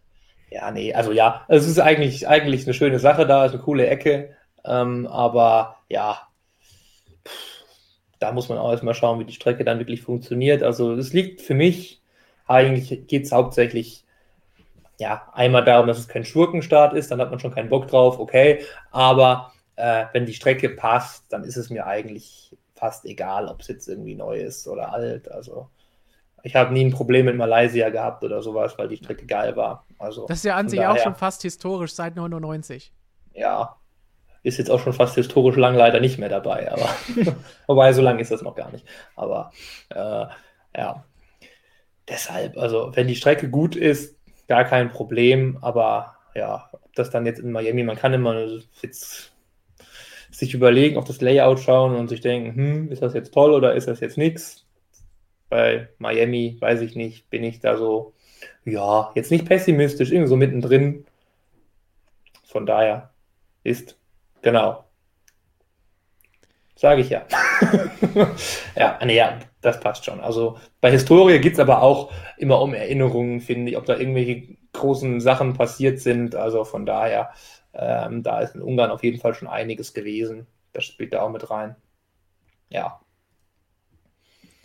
Gut, Sonderformat schauen wir dann mal, aber ich glaube, Herr Dominikali hat da den Börsianer, das war so ein Wall Street Analysten-Call in dem Fall, keinen Mist erzählt, weil da ein paar Sachen, die er erzählt hat, da sind auch schon eingetreten, nämlich jetzt, denn wir Richtig. haben ja jetzt wieder einen tollen neuen Award, von dem hat er da auch schon erzählt. Äh, hat noch nicht verraten, was es sein wird natürlich, das kam gestern. Ähm, der beste Überholer wird jetzt ähm, auch Gekürt. Gerühmt, gekürt. Genau. Kriegt jetzt auch dann irgendwie, bin gespannt, was es da für einen Award gibt, wie der dann aussieht, ob es dann irgendwie so ein, keine Ahnung, Speedy Gonzales irgendwie in Gold gibt oder so. Keine Ho Ahnung. Hoffentlich besser als dieser ausgedörrte Siegerkranz in Silverstone. ja. Ja, ja, also, ähm, also von daher, ähm, das hat sich schon mal bestätigt. Da ist auch der Sponsor von deinem Lieblingstruck da involviert. Ja, vielleicht, vielleicht setzen die den Truck dann öfter ein, damit er sich gelohnt hat. Ja, genau. Ja, also ja, also da bin ich noch so ein bisschen, also ich habe heute schon ein bisschen was gelesen, wie genau da diese Arithmetik funktionieren soll. Gibt es da ähm, jetzt mehr Infos? Weil gestern waren wir ja da alle noch etwas perplex, wie das ja, zustande gekommen sein soll. Ja, ja, also ich hatte das nur eben bei, beim Kollegen äh, oder beim, beim Kollegen vom Kollegen äh, Fritz Dieter Renken gelesen tatsächlich. So ein paar Sachen, äh, das geht dann wohl irgendwie um die äh, Minisektoren, die dann da angeschaut werden. Ähm, ja, und deshalb führt dann Sebastian Vettel, weil er in den Minisektoren so gut ist. Nein, also man schaut irgendwie die Entwicklung zweier aufeinander folgende Minisektoren an oder was, aber ja, ein bisschen fehleranfällig ist das dann irgendwie dann schon noch. Ähm, Startrunden zählen mit, das haben wir uns gestern gefragt danach zumindest mal. Also die zählt tatsächlich mit und da ist Vettel, glaube der Treas drittbeste, viertbeste, was Positionsgewinn in Runde 1 angeht. Hinter dem überragenden Kimi Räikkönen natürlich und hinter Lance Stroll, der schon immer in Runde 1 so gut war. Ähm, ja. Genau, also das, ich bin mal gespannt, wie das, also, als wir das gestern gehört haben, wir waren ja alle völlig perplex, dass da Vettel vorne sein soll, weil, ja, Ungarn, okay, wenn die Startrunde mitzählt, ähm, aber sonst haben wir alle irgendwie schon an Hamilton gedacht. Ja, vor allem, Allein weil er dieses Jahr Imola einige Aufholjagden ja, hatte, genau. Richtig, also das, das hätte man vielleicht eher erwartet. Äh, oder halt wirklich, was halt dafür ist, du musst halt, wenn du jemanden hast, der immer aus Reihe 1, 2 losfährt, dann ist es schwierig, dass der das wird. Schon schon alleine bei diesen Startpositionen, wenn die mitzählen, dann natürlich, das sage ich gerade Kimi, ja, toll, toll, aber der startet auch immer hinten. Für den ist natürlich auch leichter, was ja. gut zu machen, muss man natürlich sagen. Ähm, wenn du als erster losfährst, ist schwierig zu überholen. Ja, also, ja, aber Vettel, ja, gut. Wahrscheinlich wird es dann einfach, bin mal gespannt, ob wir irgendwann mal diese wirklich Zahlen wirklich mal komplett bekommen. Fände ich echt cool, dass man mal sieht, ob das einfach so eine Konstante war, dass er halt einfach immer konstant seine ja, Autos überholt hat da im Mittelfeld. Also, weil es geht halt wirklich nur darum, was du überholst, nicht wo du am Ende rauskommst. Also, wenn du dann schaust, im, im Durchschnitt hat sich Vettel jetzt, was war, sind so, ich glaube, ungefähr einen Platz immer im Schnitt verbessert von, vom Qualifying zu Rennen. Das ist jetzt nicht so spektakulär, aber wenn du halt in jedem Rennen mehrfach überholst, ja, dann kommst du halt weit vor und ich denke mal, dass es dann da irgendwie die Konstanz machen wird. Also, dass er da immer im Mittelfeld halt einfach der ist, der da im engen Mittelfeld am meisten überholt hat und dann dadurch jetzt irgendwie vorne ist und das halt eben mehr bringt als jetzt drei Aufholjagden eben von, von Lewis Hamilton mal abwarten, wie das Ganze dargestellt wird. Das war jetzt, eigentlich hätte ich mir erwartet, wenn sie das ankündigen, dass ja. dann da auch diese ganzen Daten mit dabei sind, weil das ist ja jetzt nichts, was man geheim halten muss und nichts, was man ja. nicht hätte vorbereiten können. Also da bin ich ein bisschen enttäuscht, was das für eine ja. seltsame Ankündigung ist, wenn ich dann keine komplette Tabelle dabei habe und die Infos und wie kommt das zustande und wer ist da wo und nicht einfach nur im Text mal den einen oder anderen erwähne. Das ist ein bisschen seltsam. Es soll ja auch neue TV-Grafiken dazu geben. Mal schauen, was ja. das Ganze wird. Da gibt es ja einige AWS-Grafiken, mit denen wir nicht so d'accord gehen und uns immer wieder äh, recht lustig darüber machen, was da los ist. Aber wir haben natürlich auch Fragen zu diesem Award bekommen. Und was Jonas eben schon angesprochen hat, da hofft man natürlich auch so ein bisschen, dass ein bisschen die Transparenz da ist, wie sie zum Beispiel hier bei so einem Award, hier bei DHL Fastest Lab oder Fastest Pitstop Award da ist, wo alle Daten da sind, wo man nachschauen kann, was ist ja. da los, was sind die schnellsten Stops, was sind die besten, schnellsten Runden gewesen. Sowas hätte ich mir da auch von Anfang an erwartet. Samuel, dann haben wir jetzt von Lukas die Frage, was haltet ihr von diesem Überhol-Award? Und von Alex die Frage, werden es jetzt nicht langsam zu viele unnötige Awards? Was sagst du zu diesen beiden? Also erstmal, was hältst du von dem Ganzen?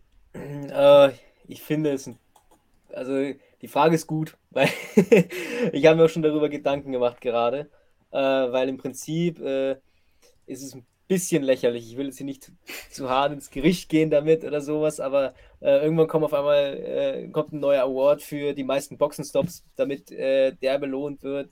Ist, ich finde es ein bisschen komisch. Also vor allem es interessiert sich wahrscheinlich auch keiner dafür.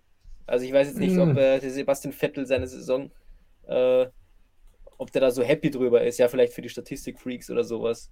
Aber ich weiß jetzt nicht, ob der, wenn er, wenn irgendein Fahrer eine schlechte Saison hat, aber viele Fahrer überholt hat, weil er relativ weit hinten immer gestartet ist oder keine Ahnung, äh, dass er sagt, so die Saison war jetzt gut, weil ich diesen Award gewonnen habe. Und, das das äh, glaube ich nicht, nein. Also, es ist ein bisschen, ja, es ist schön. Ich, was ich auch, was ich mich auch lustig fand in dem Zusammenhang jetzt, was den, was den Sprintrennen betrifft, da gab es doch diesen, da gab es normal diesen Pole Position Award und dann gab es diesen Speed King Award und der sah genauso aus wie dieser Pole Position Award, obwohl es eigentlich das Sprintrennen war.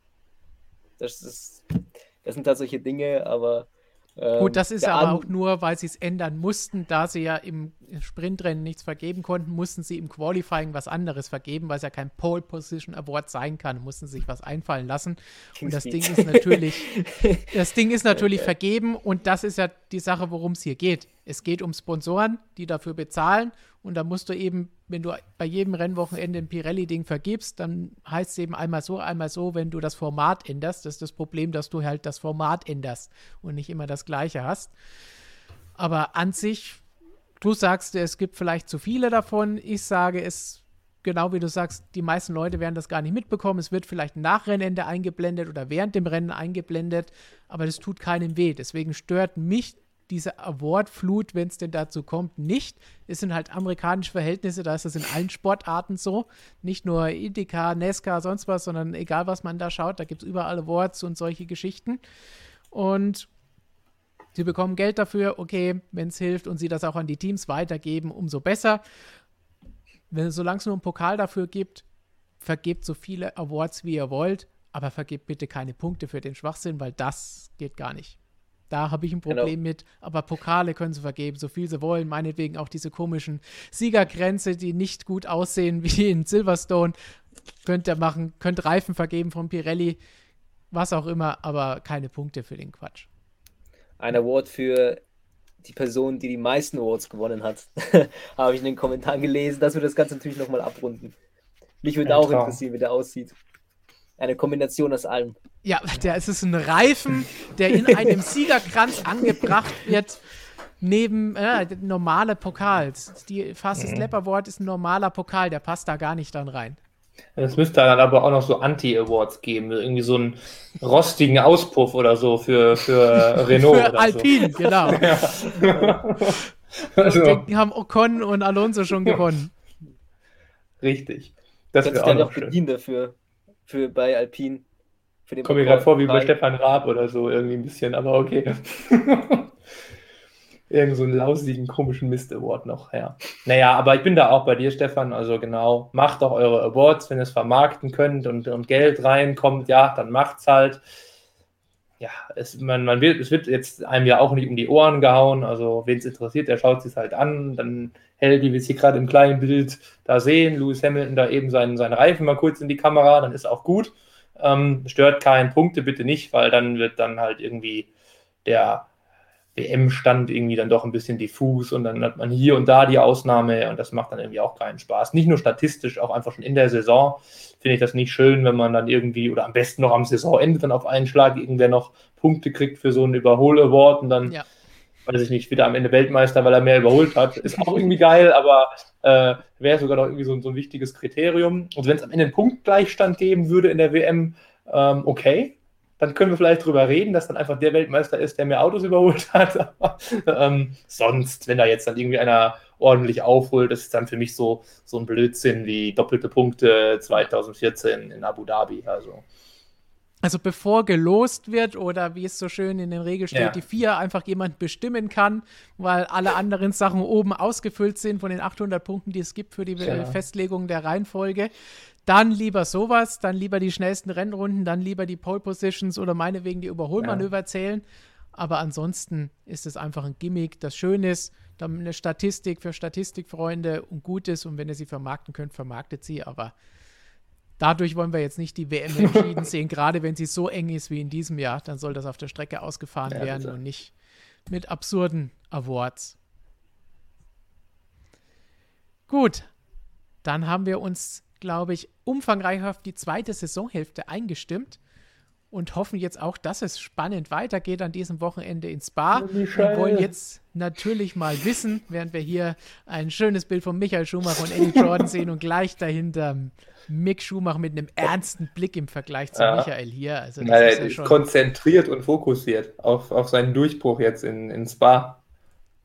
aber auch mit dem schönen Jordan des ja, das Jahrgangs ist 1991. Ein tolles Auto, ja. Das kann man nur sagen. Und jetzt wollen wir natürlich hören, was im Chat alles an Fragen gekommen ist, an Meinungen gekommen ist zur zweiten Saisonhälfte und natürlich jetzt auch alle eure Fragen beantworten. Ähm, ja, ich weiß gar nicht, wo ich anfangen soll. Also ging heute ging richtig zu im Chat. Schon was los, ne? Ja. ja, ja, ja, auf jeden Fall. Vor allem jetzt, wo es um die Awards ging, für was man alles Awards machen könnte, da, da sind sie vollkommen eskaliert. Da, da sind alle Markets richtig kreativ geworden und es wurden sogar hier Anti-Weltmeisterschaften überlegt und überhaupt, also finde ich toll. Ich finde, wir sollten unsere Community ähm, ins Marketing der Formel 1 schicken. Die machen das schon. Ja, ähm, dann schauen wir doch mal äh, Spa, die Vorschau. Genau, da war die Frage, wie man Spa überhaupt richtig ausspricht. Spa oder Spa? Ähm, ich nehme mal an, Spa, Francorchamps. Also Spa hört sich so ein bisschen eingedeutscht an. Ja. Oder im Schwebenländer oder im Schwabenländer wird man es vielleicht zu so sagen, weiß ich nicht. Oder? Den Kommentar gab es auch. ja. Also ich meine, ich habe mich jetzt zusammengerissen. Ich würde schon auch Spa sagen. Ich sage tatsächlich Spar, aber okay. Ich sage auch andere Sachen komisch, aber egal. Hier haben wir einen ja. sehr wichtigen Award noch von Jonas. Ich glaube nicht von dir. Award für den längsten Boxenstopp. Den hätte Valtteri Bottas und Mercedes jetzt schon locker drin für die nächsten 100 Jahre. Ja. Wohl wahr. So, was, was gab es noch ja, an ernsten genau. Fragen? Äh, bevor wir zu den ernsten Fragen kommen, hätte ich hier noch eine Frage von alte Zeiten. Ähm, wo, muss man, wo muss man sich mitmachen? Wo muss man mitmachen, wenn man dieses eine Wochenende mit dir in Spar gewinnen will? Jetzt habe ich Spar gesagt. Mhm. Ja, und wo? Ja, das ist die Frage. Ja, die ging an dich, glaube ich. Wir, wir, wissen es nicht. nee, da stand, da stand Frage an Jonas. An mich? Ja. Was, ich, was, was soll ich denn da? Also, ich dachte, Gigi hat gesagt, sie geht nach Spa. Spa. Spa. Spa. Ja. Okay, ja. wir gehen weiter zu den anderen. Cold ja, doch, ich, ich mit weiß, Jonas im Spar. Im, ach, im das, Können wir ein, das können wir einrichten. Im Interspar, ja. Da. Oder, ja, genau. ein Wochenende. ja, super. Okay. Nicer Dicer fragt, wird Ferrari dieses Jahr in Spa besser als letztes Jahr? Ist Nicer Dicer nicht dieses komische Gerät aus dem Teleshopping? Ja, ist es, ja. Jetzt habe ich die Frage vergessen, tut mir leid. ich glaube, die haben wir vorhin eh beantwortet, oder? Weiß ich nicht. Ähm, ich habe ab Also, ich meine. Wir müssen ich, noch ich mehr mein, an diesem Multitasking arbeiten. Es hat alles gut geklappt, bis irgendjemand geschrieben hat, dass der Hülk auf Instagram ein Bild gepostet hat, dass er in ein Flugzeug steigt und irgendwas von wegen, er hat es eilig und dann kam die Vermutung auf, dass er irgendwen ersetzt ins Spa und dann. Dann war es um dich geschehen. Ja. Dann, dann hat das Gehirn halt ausgesetzt. Aber zurück zur Frage, ob Ferrari dieses Jahr in Spa besser wird als letztes Jahr. Das reimt sich ja. Wahrscheinlich, ähm, also wahrscheinlich schon. Aber. Also, ja, also, wir haben ja vorhin schon drüber geredet, dass äh, wenn die einen Motor bringen und sowas und generell stärker sind dieses Jahr, dann wird es halt Sinn machen, weil die waren ja wirklich das Größte. Ja, da ist es. Ja, nee, also Ferrari auf jeden Fall. Also letztes Jahr Spar, das war einer der absoluten Tiefstpunkte dieses katastrophalen Jahres. Da ging ja gar nichts. Also da hat Alfa Romeo die ja abgetrocknet, also als Kunde, das muss man sich mal vorstellen. Ähm, das wird definitiv besser werden, außer es gibt einen Doppelausfall, weil es Unfälle gibt, aber Performance hundertprozentig besser, ja. Okay. Ähm, ich glaube, ah nee, wieder eine Ferrari-Frage. Ich habe gerade überlegt, ob das genau die gleiche Frage ist, aber ist es nicht. Der Jaco Jaco, Jaco DD fragt, wie große Sprünge in der Leistung sind durch das Motorupdate von Ferrari zu erwarten? Ja. Ja, wir haben Ihnen vorhin Podestplätze zugetraut. Die Frage nach den regelmäßigen ja. Podestplätzen ja. haben wir gesagt, das ist ein bisschen zu viel. Das ist gut. Ja. Außer Sie holen die 2019er Teile. Das war, glaube ich, die Schlussfolgerung von uns. Stimmt. Genau, Stimmt, da so haben wir das gesagt. Ja, also das ist jetzt müßig, das jetzt so zu sagen. Also wenn es kommt, können wir es sehen und dann können wir es sagen, dann sehen wir es, aber jetzt einfach, wie viel ist potenziell möglich? Ja, also wir haben es gerade gesagt, genau. Also jetzt die neue Nummer 1 auf Dauer werden sie jetzt nicht gleich sein. So, so große Sprünge sind dann in den schon weit entwickelten Motoren, Autos auch, egal was auch immer, nicht mehr möglich, sage ich jetzt mal. Also, dass man da jetzt das absolute Wunder auf einmal aus dem Hut zaubert, nein. Sie ähm, greifen nicht mehr in den Titelkampf ein. Das auch nicht, genau. Ja, also, aber schön wäre es, wenn sie jetzt, also gut, wenn sie jetzt mal ein bisschen hin und wieder mal vielleicht mal so einen kleinen Nadelstich nochmal setzen. Also ich fand halt, wie wir gerade schon gesagt haben, so Monaco, Baku fand ich mal ganz witzig, irgendwie auf einmal so einen roten da wieder zu sehen. Ja, selbst in Silverstone, auch wenn es da natürlich ja. davon kam, dass vorne geknallt hat, mhm. aber trotzdem waren sie gut mit dabei und hätten, hatten zumindest Chancen und ja. haben das Podium geholt. Was haben wir noch zu bieten? Genau, eine Frage haben wir noch und zwar von, also zu Spa. Ähm, eine Frage von My Way. Kommt die neue Boxenstopp-Regelung nun ins Spa und was ändert sich? Samuel, willst du uns aufklären? Ich meine ja, oder? Also sind sie ja zurückgerudert da auch, weil da gab es ja viel krassere Toleranzen irgendwie, nachdem äh, der einzelne Mechaniker da fertig ist. Aber äh, so krasse ähm, Unterschiede werden, wird es wahrscheinlich nicht geben, wie es jetzt irgendwie äh, befürchtet wurde am Anfang von Red Bull. Die sind ja ein bisschen zurückgerudert. Äh, es wird jetzt keine Re Rekordzeiten mehr geben, wahrscheinlich da von Red Bull, muss man annehmen. Aber äh, jetzt das wird es auch nicht so krass werden. Also ein paar ja. Zehntel. Ja. ja. Das ist ja für alle gleich im Endeffekt. Also. Ja. ja, also es kommt jetzt, wurde ja einmal zeitlich genau zurückgenommen etwas äh, und auch ein bisschen äh, laxer wieder gemacht. Also nicht mehr so, da ging es ja um Reaktionszeiten. Die, es gab zwei verschiedene. Äh, ganz zusammen kriege ich das, glaube ich, nicht mehr aus dem Kopf, aber auf jeden Fall eine wurde ja komplett rausgestrichen und die andere wurde auch äh, wieder etwas äh, ja, äh, verkleinert. Von daher, ähm, ja, also unter drei Sekunden werden die Reifenwechsel schon noch gehen. Also ähm, das, das wird schon noch funktionieren. Klingt immer noch krank genug. Richtig. Meint 1,88, wie wir jetzt hier von ja. Red Bull sehen, das ist schon das Wahnsinn, dass da vier Räder gewechselt werden. Ja, das ist Wahnsinn. Und man sieht hier auch natürlich, dass nur einmal Aston Martin hier in diese Top 10 in dieser Saison einbrechen konnte. Das ist natürlich auch eine Sache, warum sich Red Bull beschwert hat, als es hieß, da werden die Regeln mal ein bisschen verändert, hm. weil sie sind da absolut dominierend.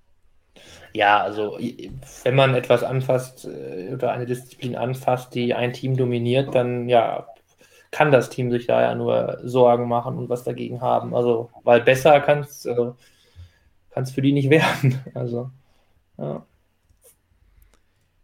Gut, dann so viel zu unserem Ausflug und den Fragen zum kommenden Wochenende in Spa. Da kommen vielleicht nachher ja noch ein paar mehr. Stellt sie in den Chat. Aber wir haben natürlich auch ein paar Instagram-Fragen mitgebracht.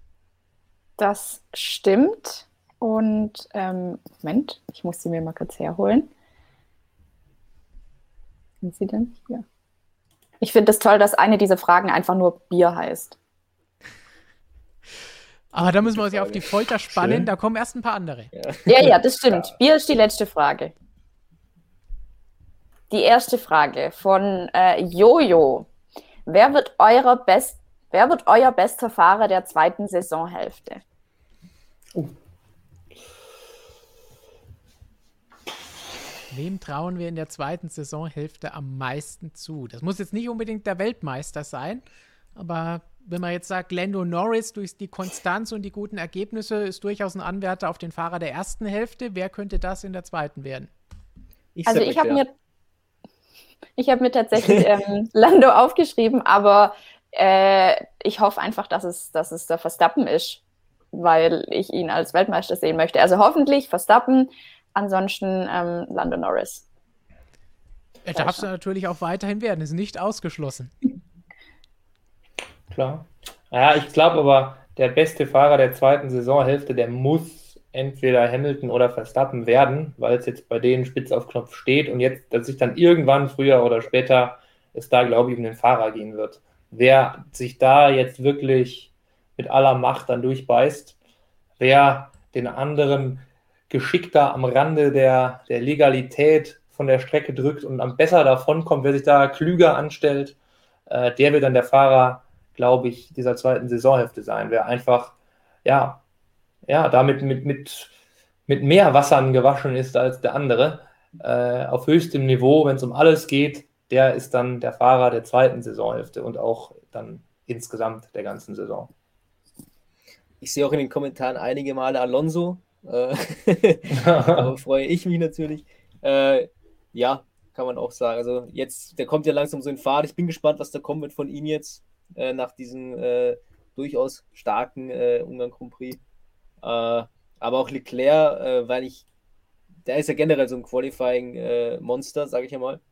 Und wenn er da im Rennen teilweise ein paar weniger, also ein paar ja, weniger Fehler macht und der Motor wirklich viel mehr hergibt, dann kann man schon gespannt sein. Gut, dann gehen wir zur zweiten Frage, die da wäre von Rami. Rami. Ribbel? Ähm, genau, Ribbel. Ähm, Top 5 Formel 1-Fahrer aller Zeiten. Bitte der Geschichte, weil aller Zeiten können wir nicht wissen, wer noch alles kommt. Robin Raikönen, ähm, Mixkinder. Rihanna Raikönen.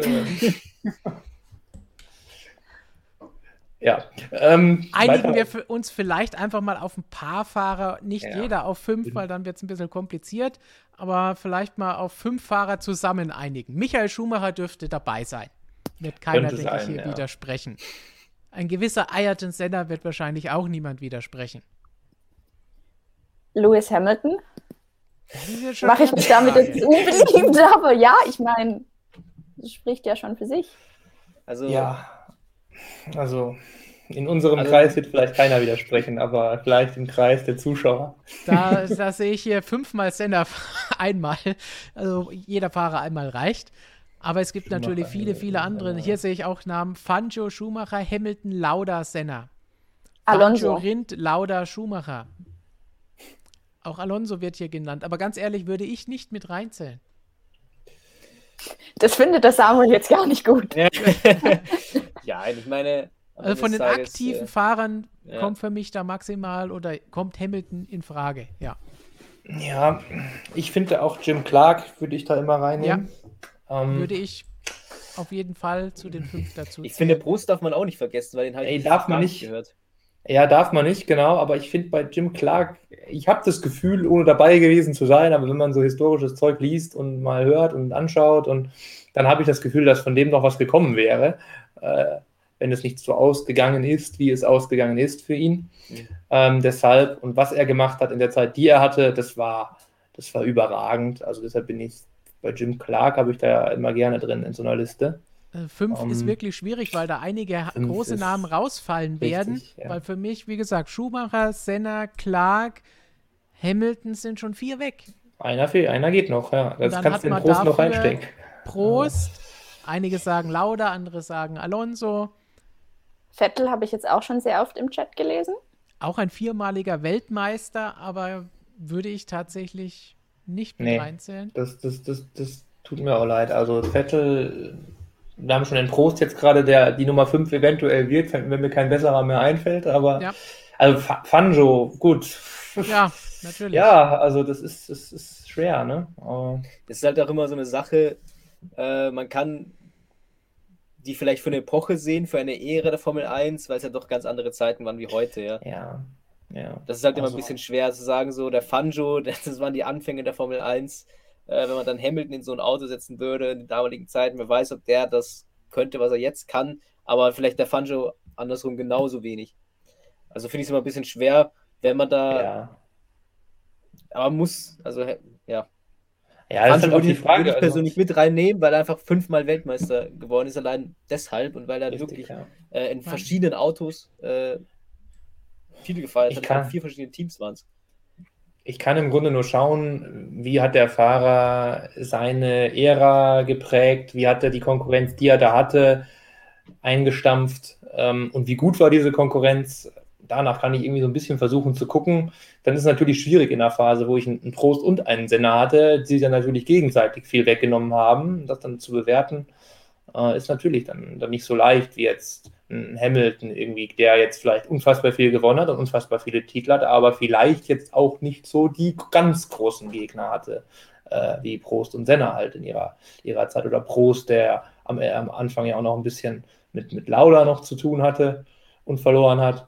Ähm, also, das ist halt auch immer. Ja? Und, und Schumacher, gut, ja, in seiner Ferrari-Zeit, das war vielleicht die meiste Zeit relativ leichtes Spiel, aber ja, gut, vorher das Benetton, das war jetzt auch nicht das, der, der, der, geringste lange Widerstand. daran gearbeitet. Er hat auch, genau, für diese Dominanz hat er halt auch was getan. Genau, das darf man dann auch nicht vergessen. Ne? Wenn ich dann irgendwie da ein paar Jahre lang aufbaue und, und alles forme, muss man auch mitzählen. Ne? Also das ist.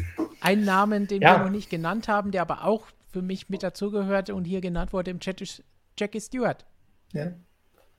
Meine, ja. Es gibt so viele Andretti, Fittipaldi, all diese Fahrer, die es da gibt. Ja. Fünf ist wirklich schwierig mittlerweile. Und dann natürlich noch vergleichen über verschiedene Jahrzehnte und Epochen ist sowieso schwierig.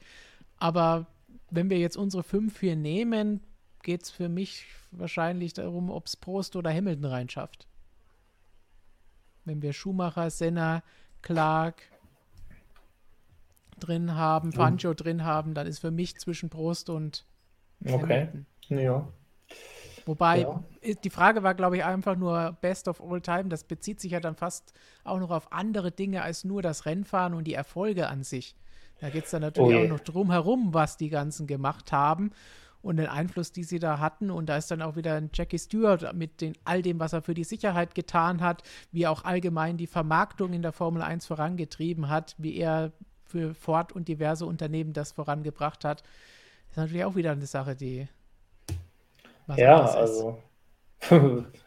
wenn man sowas noch nimmt, dann ist es, dann ist es auch schwierig. Aber dann kann man auch wieder viele, viele, dann kann man auch wieder, natürlich, ein Lewis Hamilton hat dann da auch seine, natürlich seine Potenziale oder seine, seine einfach seine riesige Reichweite, die er selbst hat, mit der er natürlich auch noch neue Märkte eröffnet. Dann kann man auch einen, einen Michael Schumacher wieder anführen, der, der jetzt äh, ja ähnlich wie Hamilton, aber auf andere Weise auch immer sehr wohltätig auch, auch unterwegs war. Sowas finde ich dann irgendwie auch immer, kann man dann auch wieder sagen, wenn man einfach so den ganzen Typ ähm, ja. sich anschaut.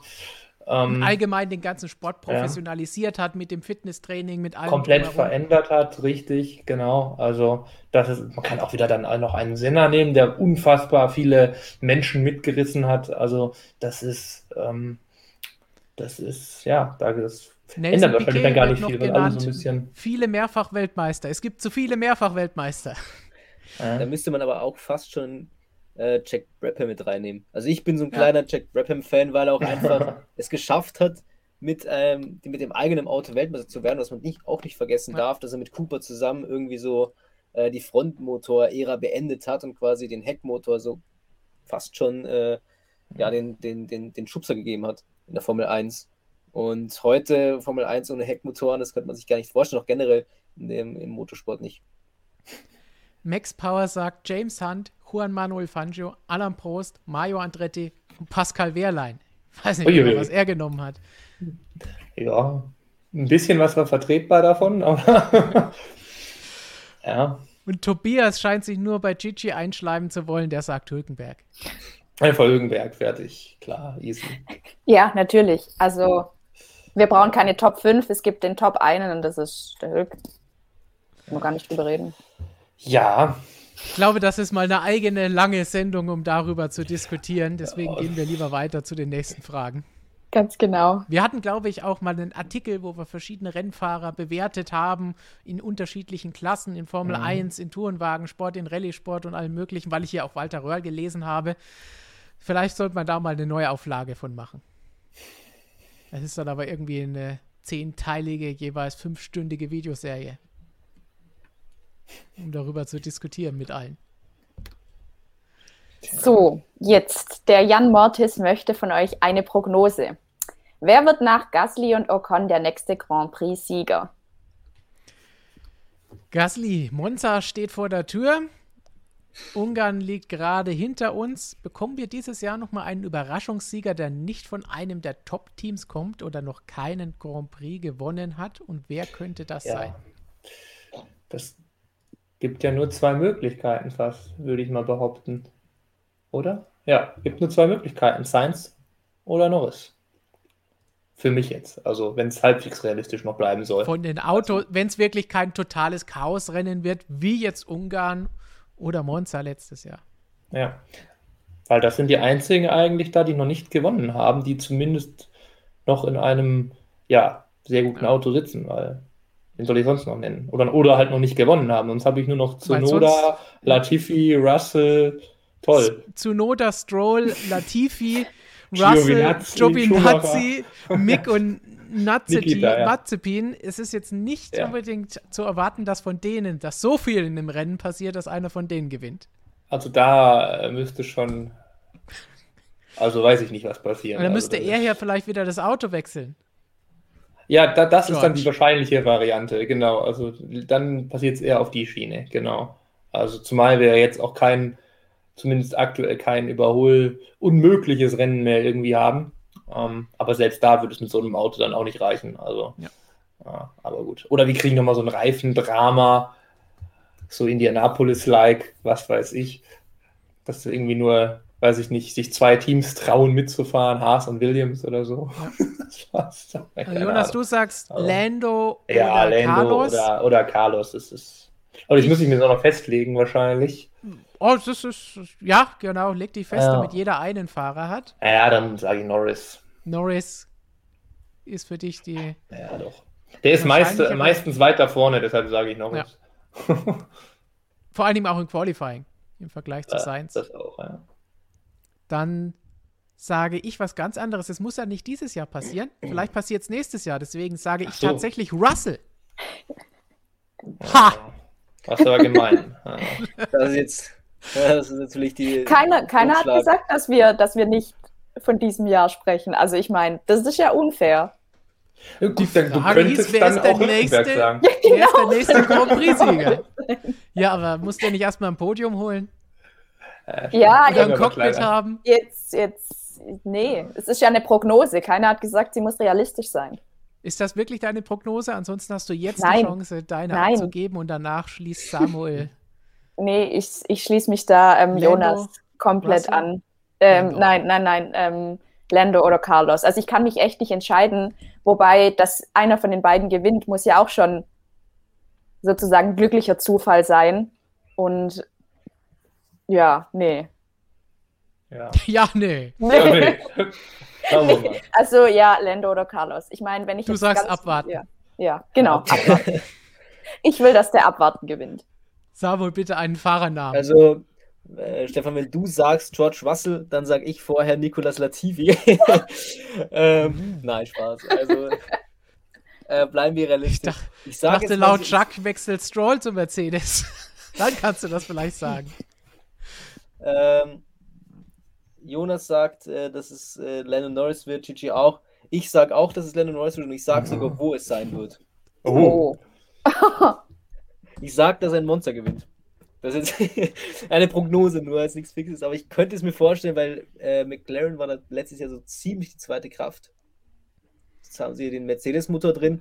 Unter schauen, den was die da- Umständen, die sie hatten letztes Jahr, ja. Genau. Aber Was? mir, es, ist, es ist schwer natürlich, aber ähm, Aber wenn das- wenn das jetzt da passiert- Am, am nächsten dran ist. Dann sind wir hier gerade Zeugen eines historischen Moments geworden. Und wenn es nicht passiert, dann hat Samuel halt gelabert. Dann habe ich halt gelabert. aber äh, ich lehne Tom? nicht so weit aus dem Fenster. Tom Gensler im Chat sagt Stoffel van Dorn. Ich glaube, das ist Robert in Disguise. Der seinen Stoffel, kommenden Weltmeister nochmal pushen will. Hm. Gut, das waren also vier kommende. Grand Prix-Sieger. Hoffentlich ergeht es denen jetzt nicht so wie bei Roberts Prognosen, wer kommender Weltmeister wird, weil dann können Lando, George, Carlos und Co. einpacken. Nico hat ja schon gepackt, er ist in den Flieger gestiegen. Stimmt. Hoffentlich nach Spa. Ja, Jetzt bin ist ich auch irgendwie. Der trollt alle. aufgekratzt. Gut. So, was ist ähm, die nächste Frage? Genau. Chris möchte wissen, Budget Cap ineffektiv, besser mehr technische Standards, um die Teams enger zusammenzubringen? Findet ihr den also da sage ich gleich, da bin ich so bin ich so jemand, der da äh, gleich dazwischen grätscht, weil ich denke mir, die Formel 1 ja in den USA vielleicht ist das so, wir haben da NASCAR und IndyCar, wo das vielleicht so ein bisschen so ist, aber die Formel 1 ist ein Wettkampf der Konstrukteure. Und äh, da finde ich, äh, da muss es auch so ein bisschen so ein Individual, oder die Freiheit zum Individualismus geben in der Formel 1 und äh, irgendwelche kreativen Ideen oder irgendwelche, ja, es ist halt ein Wettbewerb. Und der wird dadurch so ein bisschen beeinträchtigt. Und ich finde den Budget Cap eigentlich, finde ich eigentlich ganz, ganz gut, weil es halt einfach auch äh, zukunftssicherer ist. Also man, das ist natürlich eine Möglichkeit, man könnte es natürlich so machen. Es wird sportlich sicher auch seine Vorteile haben, wenn man sagt, okay, man führt da jetzt irgendwelche technischen Standards ein. Aber ich bin halt nicht so der krasse Fan von, muss ich sagen. Aber man muss dabei, denke ich, auch bedenken, wenn man jetzt die Frage stellt, Budget Cap ineffektiv, das lässt sich ja jetzt noch gar nicht beurteilen, weil der erst Eben. dieses Jahr eingeführt wurde und alles, was dieses Jahr so eng zusammenliegt, hat nicht wirklich was mit dem Budget Cap zu tun. Das sehen wir vielleicht jetzt in der zweiten Hälfte, wenn tatsächlich einige eben nicht parallel entwickeln können und einige wegen den Schäden oder was auch immer sie da an zusätzlichem Budget aufbringen, nicht weiter in das aktuelle Auto stecken können. Aber ansonsten sehen wir das erst in den nächsten Jahren, wenn er auch immer weiter sinkt. Dann wirkt der erst wirklich hundertprozentig. Die nächsten Jahre kommt eher das Problem, dass die technischen Standards, der große Umbruch dafür sorgen, dass die Teams wieder auseinandergehen. Das ist also eher das Problem. Dass wir nächstes Jahr wahrscheinlich kein so enges Feld und vielleicht auch keinen so engen WM-Kampf sehen wie jetzt, weil das Feld durch das komplett neue Reglement möglicherweise wieder auseinandergeht. Aber Budget Cap ja. ist dann vielleicht die beste Möglichkeit, um das wieder zusammenzuführen oder den Effekt dadurch wenigstens ein bisschen zu begrenzen. Ja sind wir bei der letzten Frage angelangt. Wenn keiner mehr sich dem, wenn keiner dem zustimmen will, dass es uneffektiv ist, vielleicht ja, nee, das machen. Ich, ich kann nur noch sagen, also das, wie du sagst schon, also im Grunde, das ist beides. Also sowohl dieses Budget Cap, dass die ganzen großen Teams, die jetzt Mercedes, Red Bull, Ferrari, die jahrelang zwei, drei, 400 Millionen ausgegeben haben, die haben da ja auch Grundlagen geschaffen, von denen sie jetzt halt nach, trotz Budget Caps halt immer noch ein bisschen zehren. Klar, die müssen sich jetzt klein schrumpfen und damit leben in dieser neuen Realität, aber die ganzen Strukturen, die, die Anlagen und alles, das ist ja immer noch äh, einfach noch vorhanden. Die haben ja immer noch einen gewissen, einen gewissen Vorteil, den sie einfach mitziehen und das muss ich jetzt halt dann auch erstmal angleichen und dann, wie du schon sagst, genau dieses Jahr ja, hat das jetzt im Grunde noch keine große Rolle, also in, in, der Entwicklung eigentlich fast gar keine Rolle gespielt und das wird dann erst bald interessant. Genau, und technisch, ja, gut. Das ist aber auch, das, das wird ja auch offen gesagt. Also, das ist jetzt nächstes Jahr erstmal vielleicht in Sachen Kräfte äh, oder auseinandergezogenes Feld wieder schlechter werden könnte. Da, da macht die Formel 1 ja auch kein Geheimnis draus, dass das passieren kann. Also, aber man hofft halt, dass man dann mittel- bis langfristig halt da mehr zu bieten hat. Ja. Und die letzte Frage, die Gigi eben schon angekündigt hat. Einige im Chat wissen schon, was jetzt kommt. Da wird hier schon nach Bier verlangt. Herrlich. Also, der Jan fragt, wie viel Bier kam bei Christian nach dem Aufruf zum Schicken an? Da habe ich natürlich nachrecherchiert. Da kam, nachdem ich Christian vorhin diese Frage gesendet habe, nur drei weinende Emojis zurück. Also wohl nichts. Ganz, ganz, oh. ganz tragisch, die ganze Geschichte. Das müssen wir aber ändern. Das geht ja gar nicht. Aus anderer Quelle kam bei uns in der Redaktion Bier an. Vielleicht lag es an der Deutschen Bahn, ich weiß es ja nicht. Also. Möglicherweise ist das auch noch im Transport, auf dem Transportweg. Und Samuel kann es auf dem Rückweg nach Graz irgendwo aufsammeln. In irgendeinem Güterwaggon. Ah, ich weiß nicht. Ich bin, glaube ich, froh, wenn ich dann irgendwann wieder ankomme. Also. Ist eine weite Fahrt. Du musst es wahrscheinlich unterwegs vor lauter Frust eh direkt live alles kippen. also hilft ja nichts. Kommen dann nur leere Flaschen an. ja. Dann schauen wir uns noch zwei Superchats an, bevor wir noch ein paar Fragen aus dem Chat, die Gigi sich geschnappt hat, anschauen. Von Professor Dr. Racer weniger eine Frage und mehr ein Kommentar. Schade, dass Sophia Flörsch wieder kein sauberes Rennen hatte, gemeint die 24 Stunden in Le Mans. Ich wünsche ihr echt mal, wenn sie ein gescheites Auto fährt, dass sie ein sauberes Wochenende erwischt. Jo. Und zweite Frage von Tim schöne Grüße in die Schweiz und vielen Dank für die Unterstützung mit dieser Frage. Welche ist eure Lieblingsstrecke, die im aktuellen Kalender ist? Um welche Strecke würdet ihr am liebsten in der Formel 1 sehen, die auch realistisch ist? Da schränkt er gleich ein, weil im Chat oder in Kommentaren da ja oft dann Nordschleife oder solche Geschichten kommen. Das geht natürlich nicht. Aber was ist unsere aktuelle Lieblingsstrecke und was würden wir gerne in der Formel 1 sehen, was auch wirklich möglich ist? Und im Chat natürlich auch gerne eure Lieblingsstrecken und gewünschten Strecken schreiben. Darth sagt schon Sarajevo. Ich dachte, das war Formel E, aber Formel 1 vielleicht auch. Realistisch, Leute. ja, in der Formel E ist es realistisch. Robert ist seit Jahren am, am gefühlt nee. seit Jahren am Recherchieren. Offenbar ist es ja nicht realistisch. Gigi, ja. du, was ist deine Lieblingsstrecke? Habe ich ja eigentlich vorhin schon gesagt. Spa. Spa ist genau. meine Lieblingsstrecke. Einfacher ja. Einstieg. Samuel. Imola. Imola. Oh, ist, damit hätte ich nicht gerechnet. Jonas? Ja, ich habe es eigentlich auch schon gesagt. Also Spa, ganz klar. Also die andere ist dann schwieriger. Also ich lese. Als Lieblingsstrecke würde ich jetzt was anderes ins Spiel bringen, das wir letztes Jahr auch nicht gesehen haben, dieses Jahr leider auch nicht. Suzuka. Ja, ich habe es geahnt. Ja. ja. Jetzt kommt der schwierige Teil der Frage. Fangen wir wieder bei genau. Gigi an, dann haben wir Zeit zum Nachdenken. Ja, nee, das, da muss ich einfach, nee, es geht nicht. Das habt ihr euch zwar einfach gemacht, aber ich sage da, ich, ich passe, weil keine Zeit zum Nachdenken und dann landen wir bei Samuel. da kommt ein schräger Blick also, gerade. Geht's jetzt, geht's jetzt eher um äh, die Strecke, die wir uns wünschen würden? Oder? Ja. Ja. Mhm. Ja, ja äh, ich habe gerade auch gelesen, wieder Avus. Also ich weiß nicht. Das Leute, ist nicht im realistischen Bereich. Eben. ähm, puh. Äh, tatsächlich den Nürburgring. Also Nürburgring. So. Äh, Grand. Ja. Nicht die Nordschleife. Also den ganz klassischen, ich weiß, das sind wir letztes Jahr gefahren in der Formel 1 und es war ein cooles Rennen und äh, auch die Atmosphäre. Ich meine, da gab es keine Zuschauer, aber ich würde es mir gut vorstellen. Und ich kann es mir gut vorstellen, dass da ziemlich was los ist da.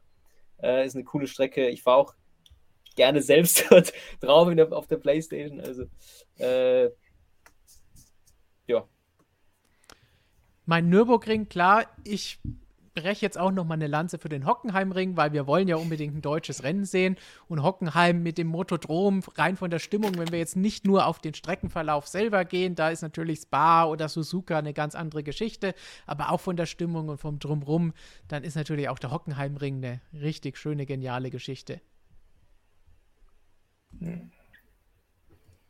Tja, jetzt brauche ich auch noch eine. Super. Mm, ist Le Mans realistisch? Also wirklich, was wir am Wochenende gesehen haben, nachdem ich da Alonso gesehen habe, im, im umgebauten oder umlackierten alten Renault. Ich meine, die, die lange Streckenvariante ist sicherlich nicht realistisch. Die Aber im, im Sinne von Sicherheit wäre es vielleicht realistisch machbar in irgendeiner Weise. Realistischer als der Nürburgring. Äh, also die Aber Nordschleife. Wie gut der Grand Prix-Kurs ähm, in Le Mans ist, um Formel 1-Rennen Nee, der Grand Prix-Kurs nicht. Schon die, das nee, wissen wir aus der MotoGP, die ihn da schon alle verhassen. Ja, das stimmt. Das ja aber einfach mal, um mal was ganz anderes zu sagen. Das wäre ja vielleicht auch was für Dominikalis historische Rennen. Zählt ja, da jetzt, nachdem wir es ja, ja. zweimal nicht hatten, Melbourne mit rein? Kann ich mir Melbourne wünschen? Fast schon, ja.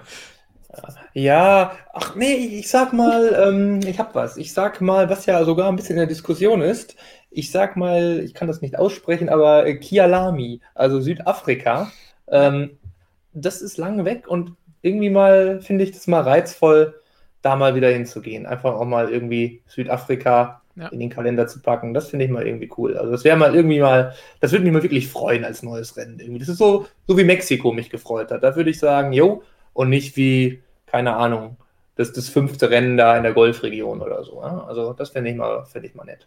Was viele auch immer nennen, ist Adelaide, wenn wir schon in Australien ja. waren. Oder alternativ in den USA wird natürlich immer gern von Watkins Glen geschwärmt. Klar. Aber ansonsten vermisse ich eigentlich jetzt gar nicht so viele Strecken. Im Chat wurde mal leiser genannt, die wir vorhin ja. auch schon mal angesprochen haben. Finde ich auch eine schöne Strecke mit spannenden Rennen. Also wurden auch Strecken genannt wie Indien oder äh, was war noch dabei? Korea, aber da bin ich In ganz Korea- froh, dass sie nicht Ja. dabei sind. Korea Indien, interessiert naja. mich eigentlich nur, wie Ja. die Stadt jetzt aussieht. Ah, stimmt, die Weil das ist ja ein ja Stadtkurs, ja, ja. ob Indien. die mittlerweile ja, steht. ja. Naja. Wahrscheinlich nicht. Okay. Nein, die wird nie, niemals errichtet. So, Gigi, hast du noch ein paar allgemeine Fragen aus dem Chat gesammelt? Ja, ja, habe ich. Sehr Nur viele. her damit. Las Moment, Vegas Moment. Caesars Palace Parkplatz. Ja, von Jakob aus dem Chat. Ähm, wir fangen mal mit was Einfachem an. Chris Ryan ähm, möchte euren Tipp für den Weltmeister 2021 hören, Fahrer und Konstrukteure. Ich erinnere mich, was habe ich denn vor Saison gedinnt in unserem legendären Video getippt? Ich glaube Hamilton, also muss ich das ja wiederholen. Du hast dich aber weit aus dem Fenster gelegt. Das war ja noch vor den Testfahrten. Da ja, eben. wir nicht, was passiert. Ja, ja. Ja, ich habe damals Verstappen gesagt und werde auch dabei bleiben. Beim Team habe ich, glaube ich, vergessen, was ich gesagt habe. Ich glaube, ich habe Red Bull gesagt, dann bleibe ich da auch bei. Ich bleibe, Wenn ich glaube jetzt dran. Ja. Wenn nicht, hast du jetzt beide Varianten wahrscheinlich abgedeckt. Nee, nee, aber man sollte dann dabei bleiben, ne? Also deshalb, äh, Herr Verstappen, der macht es. Verstappen macht es. Samuel, kannst du dich noch erinnern, was du getippt hast? Ja, klar. Der Äh, Einzige es war hier. tatsächlich, es war tatsächlich äh, auch Verstappen. Also ich habe auch auf Verstappen getippt. Äh, bis jetzt könnte es ja durchaus funktionieren. Äh, was die Konstrukteurswertung betrifft, äh, sage ich Mercedes. Aber ich glaube, ich habe auch Mercedes getippt damals. Können wir doch gleich passend dazu machen. Etienne fragt gerade im Chat, was ist euer Tipp für den großen Preis von Belgien? Also Top 3 gleich hinterher feuern. Gut, dann sage ich äh, Verstappen. äh, Dein Weltmeister braucht Punkte, klar. Genau. äh, Verstappen gewinnt, äh, Hamilton wird Zweiter, Dritter wird äh, Lando Norris. Gigi? Also, wenn der Hülk jetzt wirklich nach Spa fliegt, Dann fährt der nicht aufs Podium. Doch. Jonas kann nur den Kopf schütteln. ich wollte es Ja, einfach ja. nur mal sagen. Also, ja, Verstappen gewinnt. Norris wird Zweiter, Hamilton wird Dritter. Uh, okay. Dann nach zwei Verstappen-Siegen sage ich dann, Hamilton gewinnt vor Verstappen und Norris. Bisschen Abwechslung auf dem Podium. ähm, ja, wer gewinnt denn? Dum, dum, dum, dum, dum. Ach komm, ähm, Leclerc gewinnt. Äh, Ich dachte, jetzt kommt Latifi. nee, nee, Charles Leclerc gewinnt äh, ganz, ganz, ganz dominant in, in, in Belgien und ja, danach interessiert es dann keinen mehr. Ähm, ich sag einfach mal, es passiert irgendwas komisches. Leclerc gewinnt vor. Es muss noch mehr Komisches kommen vor Alonso. Alonso. Vor Alonso und zu. vor Alonso und, und, und Vettel. Dann ist ganz, ganz viel Wow. verrücktes, ehemaliges, aktuelles Ferrari-Zeug da drauf und keiner mag sich eigentlich. ja, doch, Sehr gute Leclerc. Alonso haben, glaube ich, kein Problem. Aber gut, ja. Ähm, genau, ganz oft kam die Frage und hier auch gestellt von Mülltonnen TV, kann vielleicht jetzt doch ein Rennen in Deutschland stattfinden, da ja jetzt auch beispielsweise der Japan-GP abgesagt wurde. Ach, das ist ein Punkt, den wir vorhin schon besprochen haben und leider ausschließen mussten durch die Vorlaufzeiten. Es wäre schön, aber ich, ich habe keine Hoffnung. Ah, Samuel, Jonas hat es vorhin schon gesagt. Samuel, hast du irgendeine Hoffnung? Äh, nicht wirklich, leider. Also ich, das ist auch nicht mal irgendwie ansatzweise äh, im Gespräch, dass da irgendwie ein Rennen in Deutschland ausgetragen wird. Dieses Jahr noch. Äh, also verschwindend gering meine Hoffnung. Ja, leider nein. Gut, haben wir das auch geklärt, ein für alle Mal. Ähm, Simon Donat, Hashtag AskMSM, dürfte die Rennleitung im Falle einer verkürzten Saison die Anzahl an einzusetzenden Teilen reduzieren? Also zum Beispiel jedes Team hat einen Motor weniger zur Verfügung. Also die Rennleitung darf grundsätzlich da gar nichts dran ändern, weil wenn, dann ist das alles schon im Reglement so geregelt, wie viele Rennen, wie viele Motorteile und so weiter verwendet werden dürfen. Und okay. gleichzeitig bedeutet die Anzahl der Rennen ja auch, wie viel Geld bekommen die Teams, wie verändert sich der Budget Cap. Da gibt es ja für alles diverse Stufen, je nachdem, wie viele Rennen wir fahren. Das ist aber alles im Reglement geregelt. Das wird jetzt nicht von den Stewards mal so nebenbei schnell entschieden und Toto rennt hin und schickt ihnen irgendeine E-Mail mit spannenden Anhängen. Äh, wo wir schon bei Toto sind, es kamen auch einige Fragen zu ähm, Toto Wolf und Lawrence Stroll mit ihrem, ihren Gerüchten von Insider Trading. Mhm. Gut, muss man natürlich vorwegschieben, dass wir keine Börsenexperten sind und dass wir auch nicht dabei waren, als Toto äh, sich beteiligt hat an Aston Martin, wo man auch wieder, wie wir schon oft gesagt haben, unterscheiden muss. Formel 1 Team ist ein eigenes Unternehmen, ist eine ganz andere Geschichte, Geschichte als der Automobilhersteller Aston Martin. Und ja, müssen wir abwarten, was dabei herauskommt. Aber ohne dass wir da groß recherchiert haben oder uns in dem Thema auskennen, können wir uns da, glaube ich, nicht großartig zu äußern. Außer wir haben hier Börsenexperten. Ja, nee, ich habe nur was gelesen. Also ich habe die Financial, Financial Times, die sich ja auf dem Gebiet etwas besser auskennt als wir, ähm, die haben heute geschrieben, dass äh, zumindest mal die BaFin das schon mal nicht verfolgen wird und keine Beweise findet, warum da jetzt eine Untersuchung eingeleitet werden sollte. Und auch in Großbritannien scheinen da Quellen zufolge zumindest die Behörden ja nicht unbedingt den Anlass einer Untersuchung sehen. Also äh, scheint ein kurzes Aufkochen gewesen zu sein. Ja. Okay, dann ähm, fragt Joker IP, denkt ihr, dass Ricardo die Trendwende schafft? Äh, Moment, denkt ihr, dass Ricardo die Trendwende schafft 2021 oder erst 2022? Da also wann habt ihr die Trendwende? Vorhin relativ klar auf 2022 ja. geeinigt, als wir über McLaren gesprochen haben. Ja, genau, also das denke ich auch. Also ein bisschen besser, hoffe ich für ihn, hoffe ja. ich für McLaren. Ähm, aber ja, richtig ab geht's nächstes Jahr. Hoffen wir für ihn. Oder kann es ja, kann ja. es nächstes Jahr gehen. Genau. Wenn was richtig abgeht, dann genau. erst nächstes Jahr. Immer noch so ein Hintertürchen offen halten, ne? Das ist immer wichtig. Wir haben hier noch eine Frage von Mülltonnen TV und zwar, mhm. ob ähm, der Sebastian Vettel in seiner Karriere noch einen Sieg holen kann, wird. Kann und wird ist ein Unterschied. Äh, gut, wir haben wir es gesehen, wenn ein Chaosrennen ist, kann natürlich alles passieren. Es, es, es, kann jeder gewinnen. Ocon hat gewonnen und das war jetzt nicht unbedingt die Sache, die super herausgefahren wurde und die beste Leistung war, die die Formel 1 hier gesehen hat, sondern es ist halt ein Chaosrennen gewesen. Das heißt, das kann jedem passieren. Dieses Jahr sehe ich mit Aston Martin in, aus eigener Kraft sowieso keine Chance. Für nächstes Jahr wird es schwer, aus eigener Kraft Rennen zu gewinnen. Da müssen wir wissen alle, dass sich nächstes Jahr alles ändert, andere Autos, andere Regeln.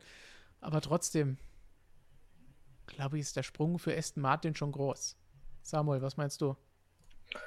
Ja, ich denke halt, warum nicht? Also warum sollte er nicht noch ein Rennen gewinnen? Also das kannst du auch schwer sagen jetzt. Ich meine, äh, der Vettel ist immer noch äh, ein guter Fahrer. Also ähm, der eine der andere würde sagen, würde sagen, er ist wahrscheinlich immer noch Weltklasse. Aber ähm, ja. Weltklasse würde ich jetzt vielleicht nicht durchgehen. Da braucht man auch die, die konstanten Beweise dafür, was natürlich auch ein Auto voraussetzt. Eben. Oder mehr aus Aber dem Auto rausholen, dass es nicht kann. Aber ich denke mal, wie gesagt, warum soll das nicht schaffen? Dieses Jahr wird es wahrscheinlich schwer. Ich meine, beim Chaosrennen kann alles passieren. Wenn ja. ein Ocon ein Rennen gewinnen kann, äh, dann wird es auch ein Vettel können. Äh, und nächstes Jahr, who knows? Also, wird halt schwer. Und die, Jahre darauf, dann weiß noch nicht, wie lange Vettel noch bleibt. Aber äh, ich glaube, dass er sicher das noch das Kaliber dazu ist, sich sowas zu schaffen. Äh, aber es hängt halt viel vom Material ab. Gut. Dann, bevor Chichi noch eine letzte Frage stellt, machen wir vielleicht hier von Etienne was, was ganz anderes. Was ist euer Tipp für den großen Preis von Silverstone in der MotoGP? Wer gewinnt? Oh. Themenfremd. Jetzt wollen wir mal was sehen. Dann werfe ich gleich mal rein. Ähm, Quattaro und ähm, oder äh, Jack Miller. Darüber würde ich mich freuen. Aber ich kann mit Sicherheit sagen, es wird nicht Vinales sein. Ja, nicht, ne? Da muss man doch nicht noch drauf rum, rumreiten, genau, noch Salz in die Wunde Mehr in die Wunde, genau, ja. nee, aber ich sag auch ähm, der Quattararo. Und ja, doch. Also ja. Ja. Ich gehe mit Samuel. Ja. Ich leg mich da auch fest. Also habe mir das mal genau angeschaut. Und Hast du nochmal die WM-Tabelle angeschaut? Nein, nein.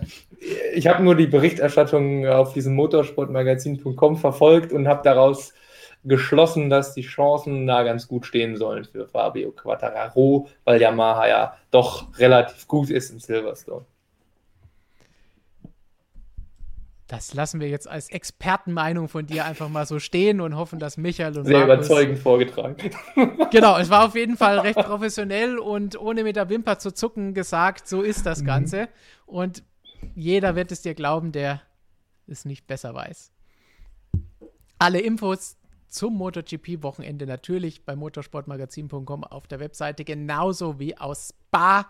Und Gigi, was ist deine letzte Frage des Tages? Ja, ganz arg schwierig, weil ich glaube ich noch 20 Stück oder so habe. ähm, ich kann mich ja ähm, bekanntlich schwer entscheiden. Aber wir nehmen doch einfach die, weil es mich auch interessiert. Ähm, von DHL klingelt nicht mal. Wollte sich Red Bull nicht irgendwann mal über die flexiblen Frontflügel von Mercedes beschweren? Als Antwort auf die Mercedes-Beschwerde gegen den flexiblen Red Bull Heckflügel. Ja, man kann viel wollen und viel erzählen. Ja. Nee, also das Thema ist jetzt dann, glaube ich, durch, oder? Also das hat, dauert mir jetzt zu lang, als ob da jetzt ja. noch was kommen würde. Also das hat sich, denke ich mal, erledigt. Wenn also, sie Beweise gehabt hätten, hätten sie das schon ja. längst gemacht. Richtig. Aber das ja. ist, glaube ich, mehr hochgekocht worden von den Fans und den Diskussionen darum.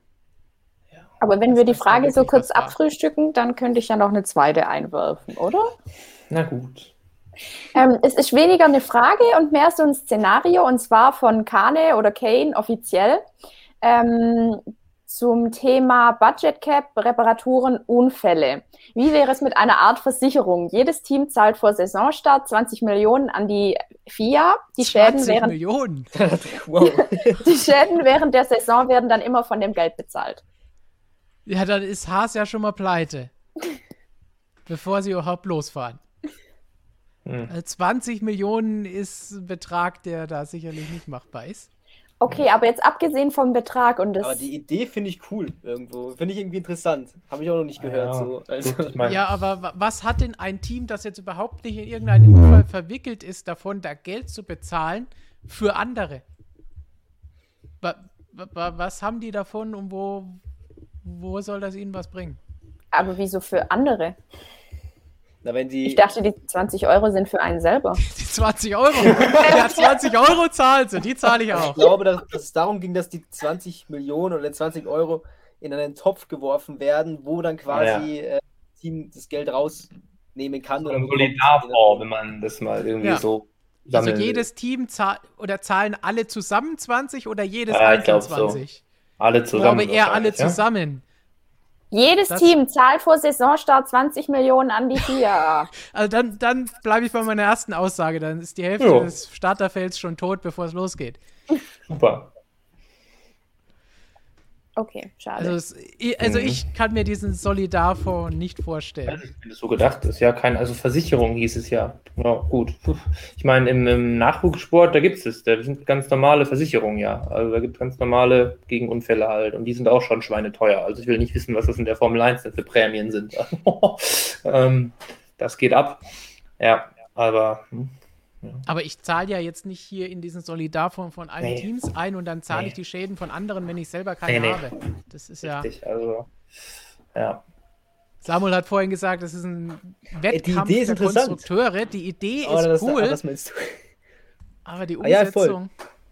Aber die Idee ist interessant, aber es stimmt schon, was du sagst. Also, äh, ich meine, es gibt viele, viele Ideen und äh, viele sind interessant, aber ob sich da auch was durchsetzt von, das ist eine andere Frage. Ja. Abgesehen davon, dass es natürlich ein Kampf der Konstrukteure ist. wie du schon mehrfach betont hast und wie wir natürlich auch alle wissen und es auch wollen und mögen. Und dann würde ich sagen, haben wir es hinter uns gebracht. Das war unsere Vorschau auf die zweite Saisonhälfte und auf den großen Preis von Belgien mit ganz klein bisschen MotoGP zum Abschluss als Krönung auf das i obendrauf. Und dann können wir zum Abschluss nochmal darauf hinweisen, es gibt ein neues Motorsportmagazin. Das hat ein ganz schickes Aussehen. Da geht es auch um MotoGP. Da kann man sich nämlich auch über diesen Herren hier informieren, der zum Saisonende seine lange und erfolgreiche Karriere beenden wird, Valentino Rossi. Aber es sind natürlich auch jede Menge Formel-1-Artikel drin. Zum Beispiel ein Exklusivinterview mit einem jungen Mann, über den wir heute viel gesprochen haben. Lando Norris hat mit uns gesprochen. Und es sind auch noch tolle Artikel über Mick Schumacher und sein erstes Halbjahreszeugnis in der Formel 1. Jonas hat einen Artikel zum Facelift für die Autos für das nächste Jahr geschrieben. Und von Flo kommt eine Übersicht für 2022. Welches Team hat denn da die besten Chancen? So ein bisschen Dinge, die wir hier heute angeschnitten haben. Da nochmal ausschließlich Team für Team, alle zehn Teams beurteilt, nach Finanzen, nach den technischen Möglichkeiten der Fabrik, der Teamführung, den Fahrern, dem Auto und allem drum und dran. Und natürlich gibt es auch noch ein bisschen zum Kalten Krieg zwischen Mercedes und Red Bull. Und wer dann noch nicht genug hat, 116 Seiten, ist natürlich auch Formel E drin. Haben wir letzte Woche ausführlich hier drüber gesprochen und da haben wir auch ein Exklusivinterview mit dem Formel E-Boss und die Zukunft der Rennserie. Das hat natürlich Robert geführt und da gibt es jede Menge, mit auf das ihr euch freuen könnt. Findet Abonnenten ab nächster Woche dann hoffentlich bald in ihrem Briefkasten. Wer es noch nicht hat, unter dem Like-Button erstmal Like-Button klicken und dann in der Beschreibung den Link anklicken, wo es unser Magazin gibt und dann könnt ihr es euch direkt bestellen und mal dran riechen, weil, wie ihr alle wisst, Christian sagt, beste Duft jedes Magazins weltweit, Motorsportmagazin. Und dann zum Abschied haben wir natürlich wie immer eine spannende Frage. Diesmal geht es nicht um Zebras, sondern, aufgepasst, Samuel, du wirst als erstes auf Oh. diese Frage antworten. Von Marcel kommt die Frage: Würdet ihr lieber schnell vorwärts oder schnell rückwärts laufen können?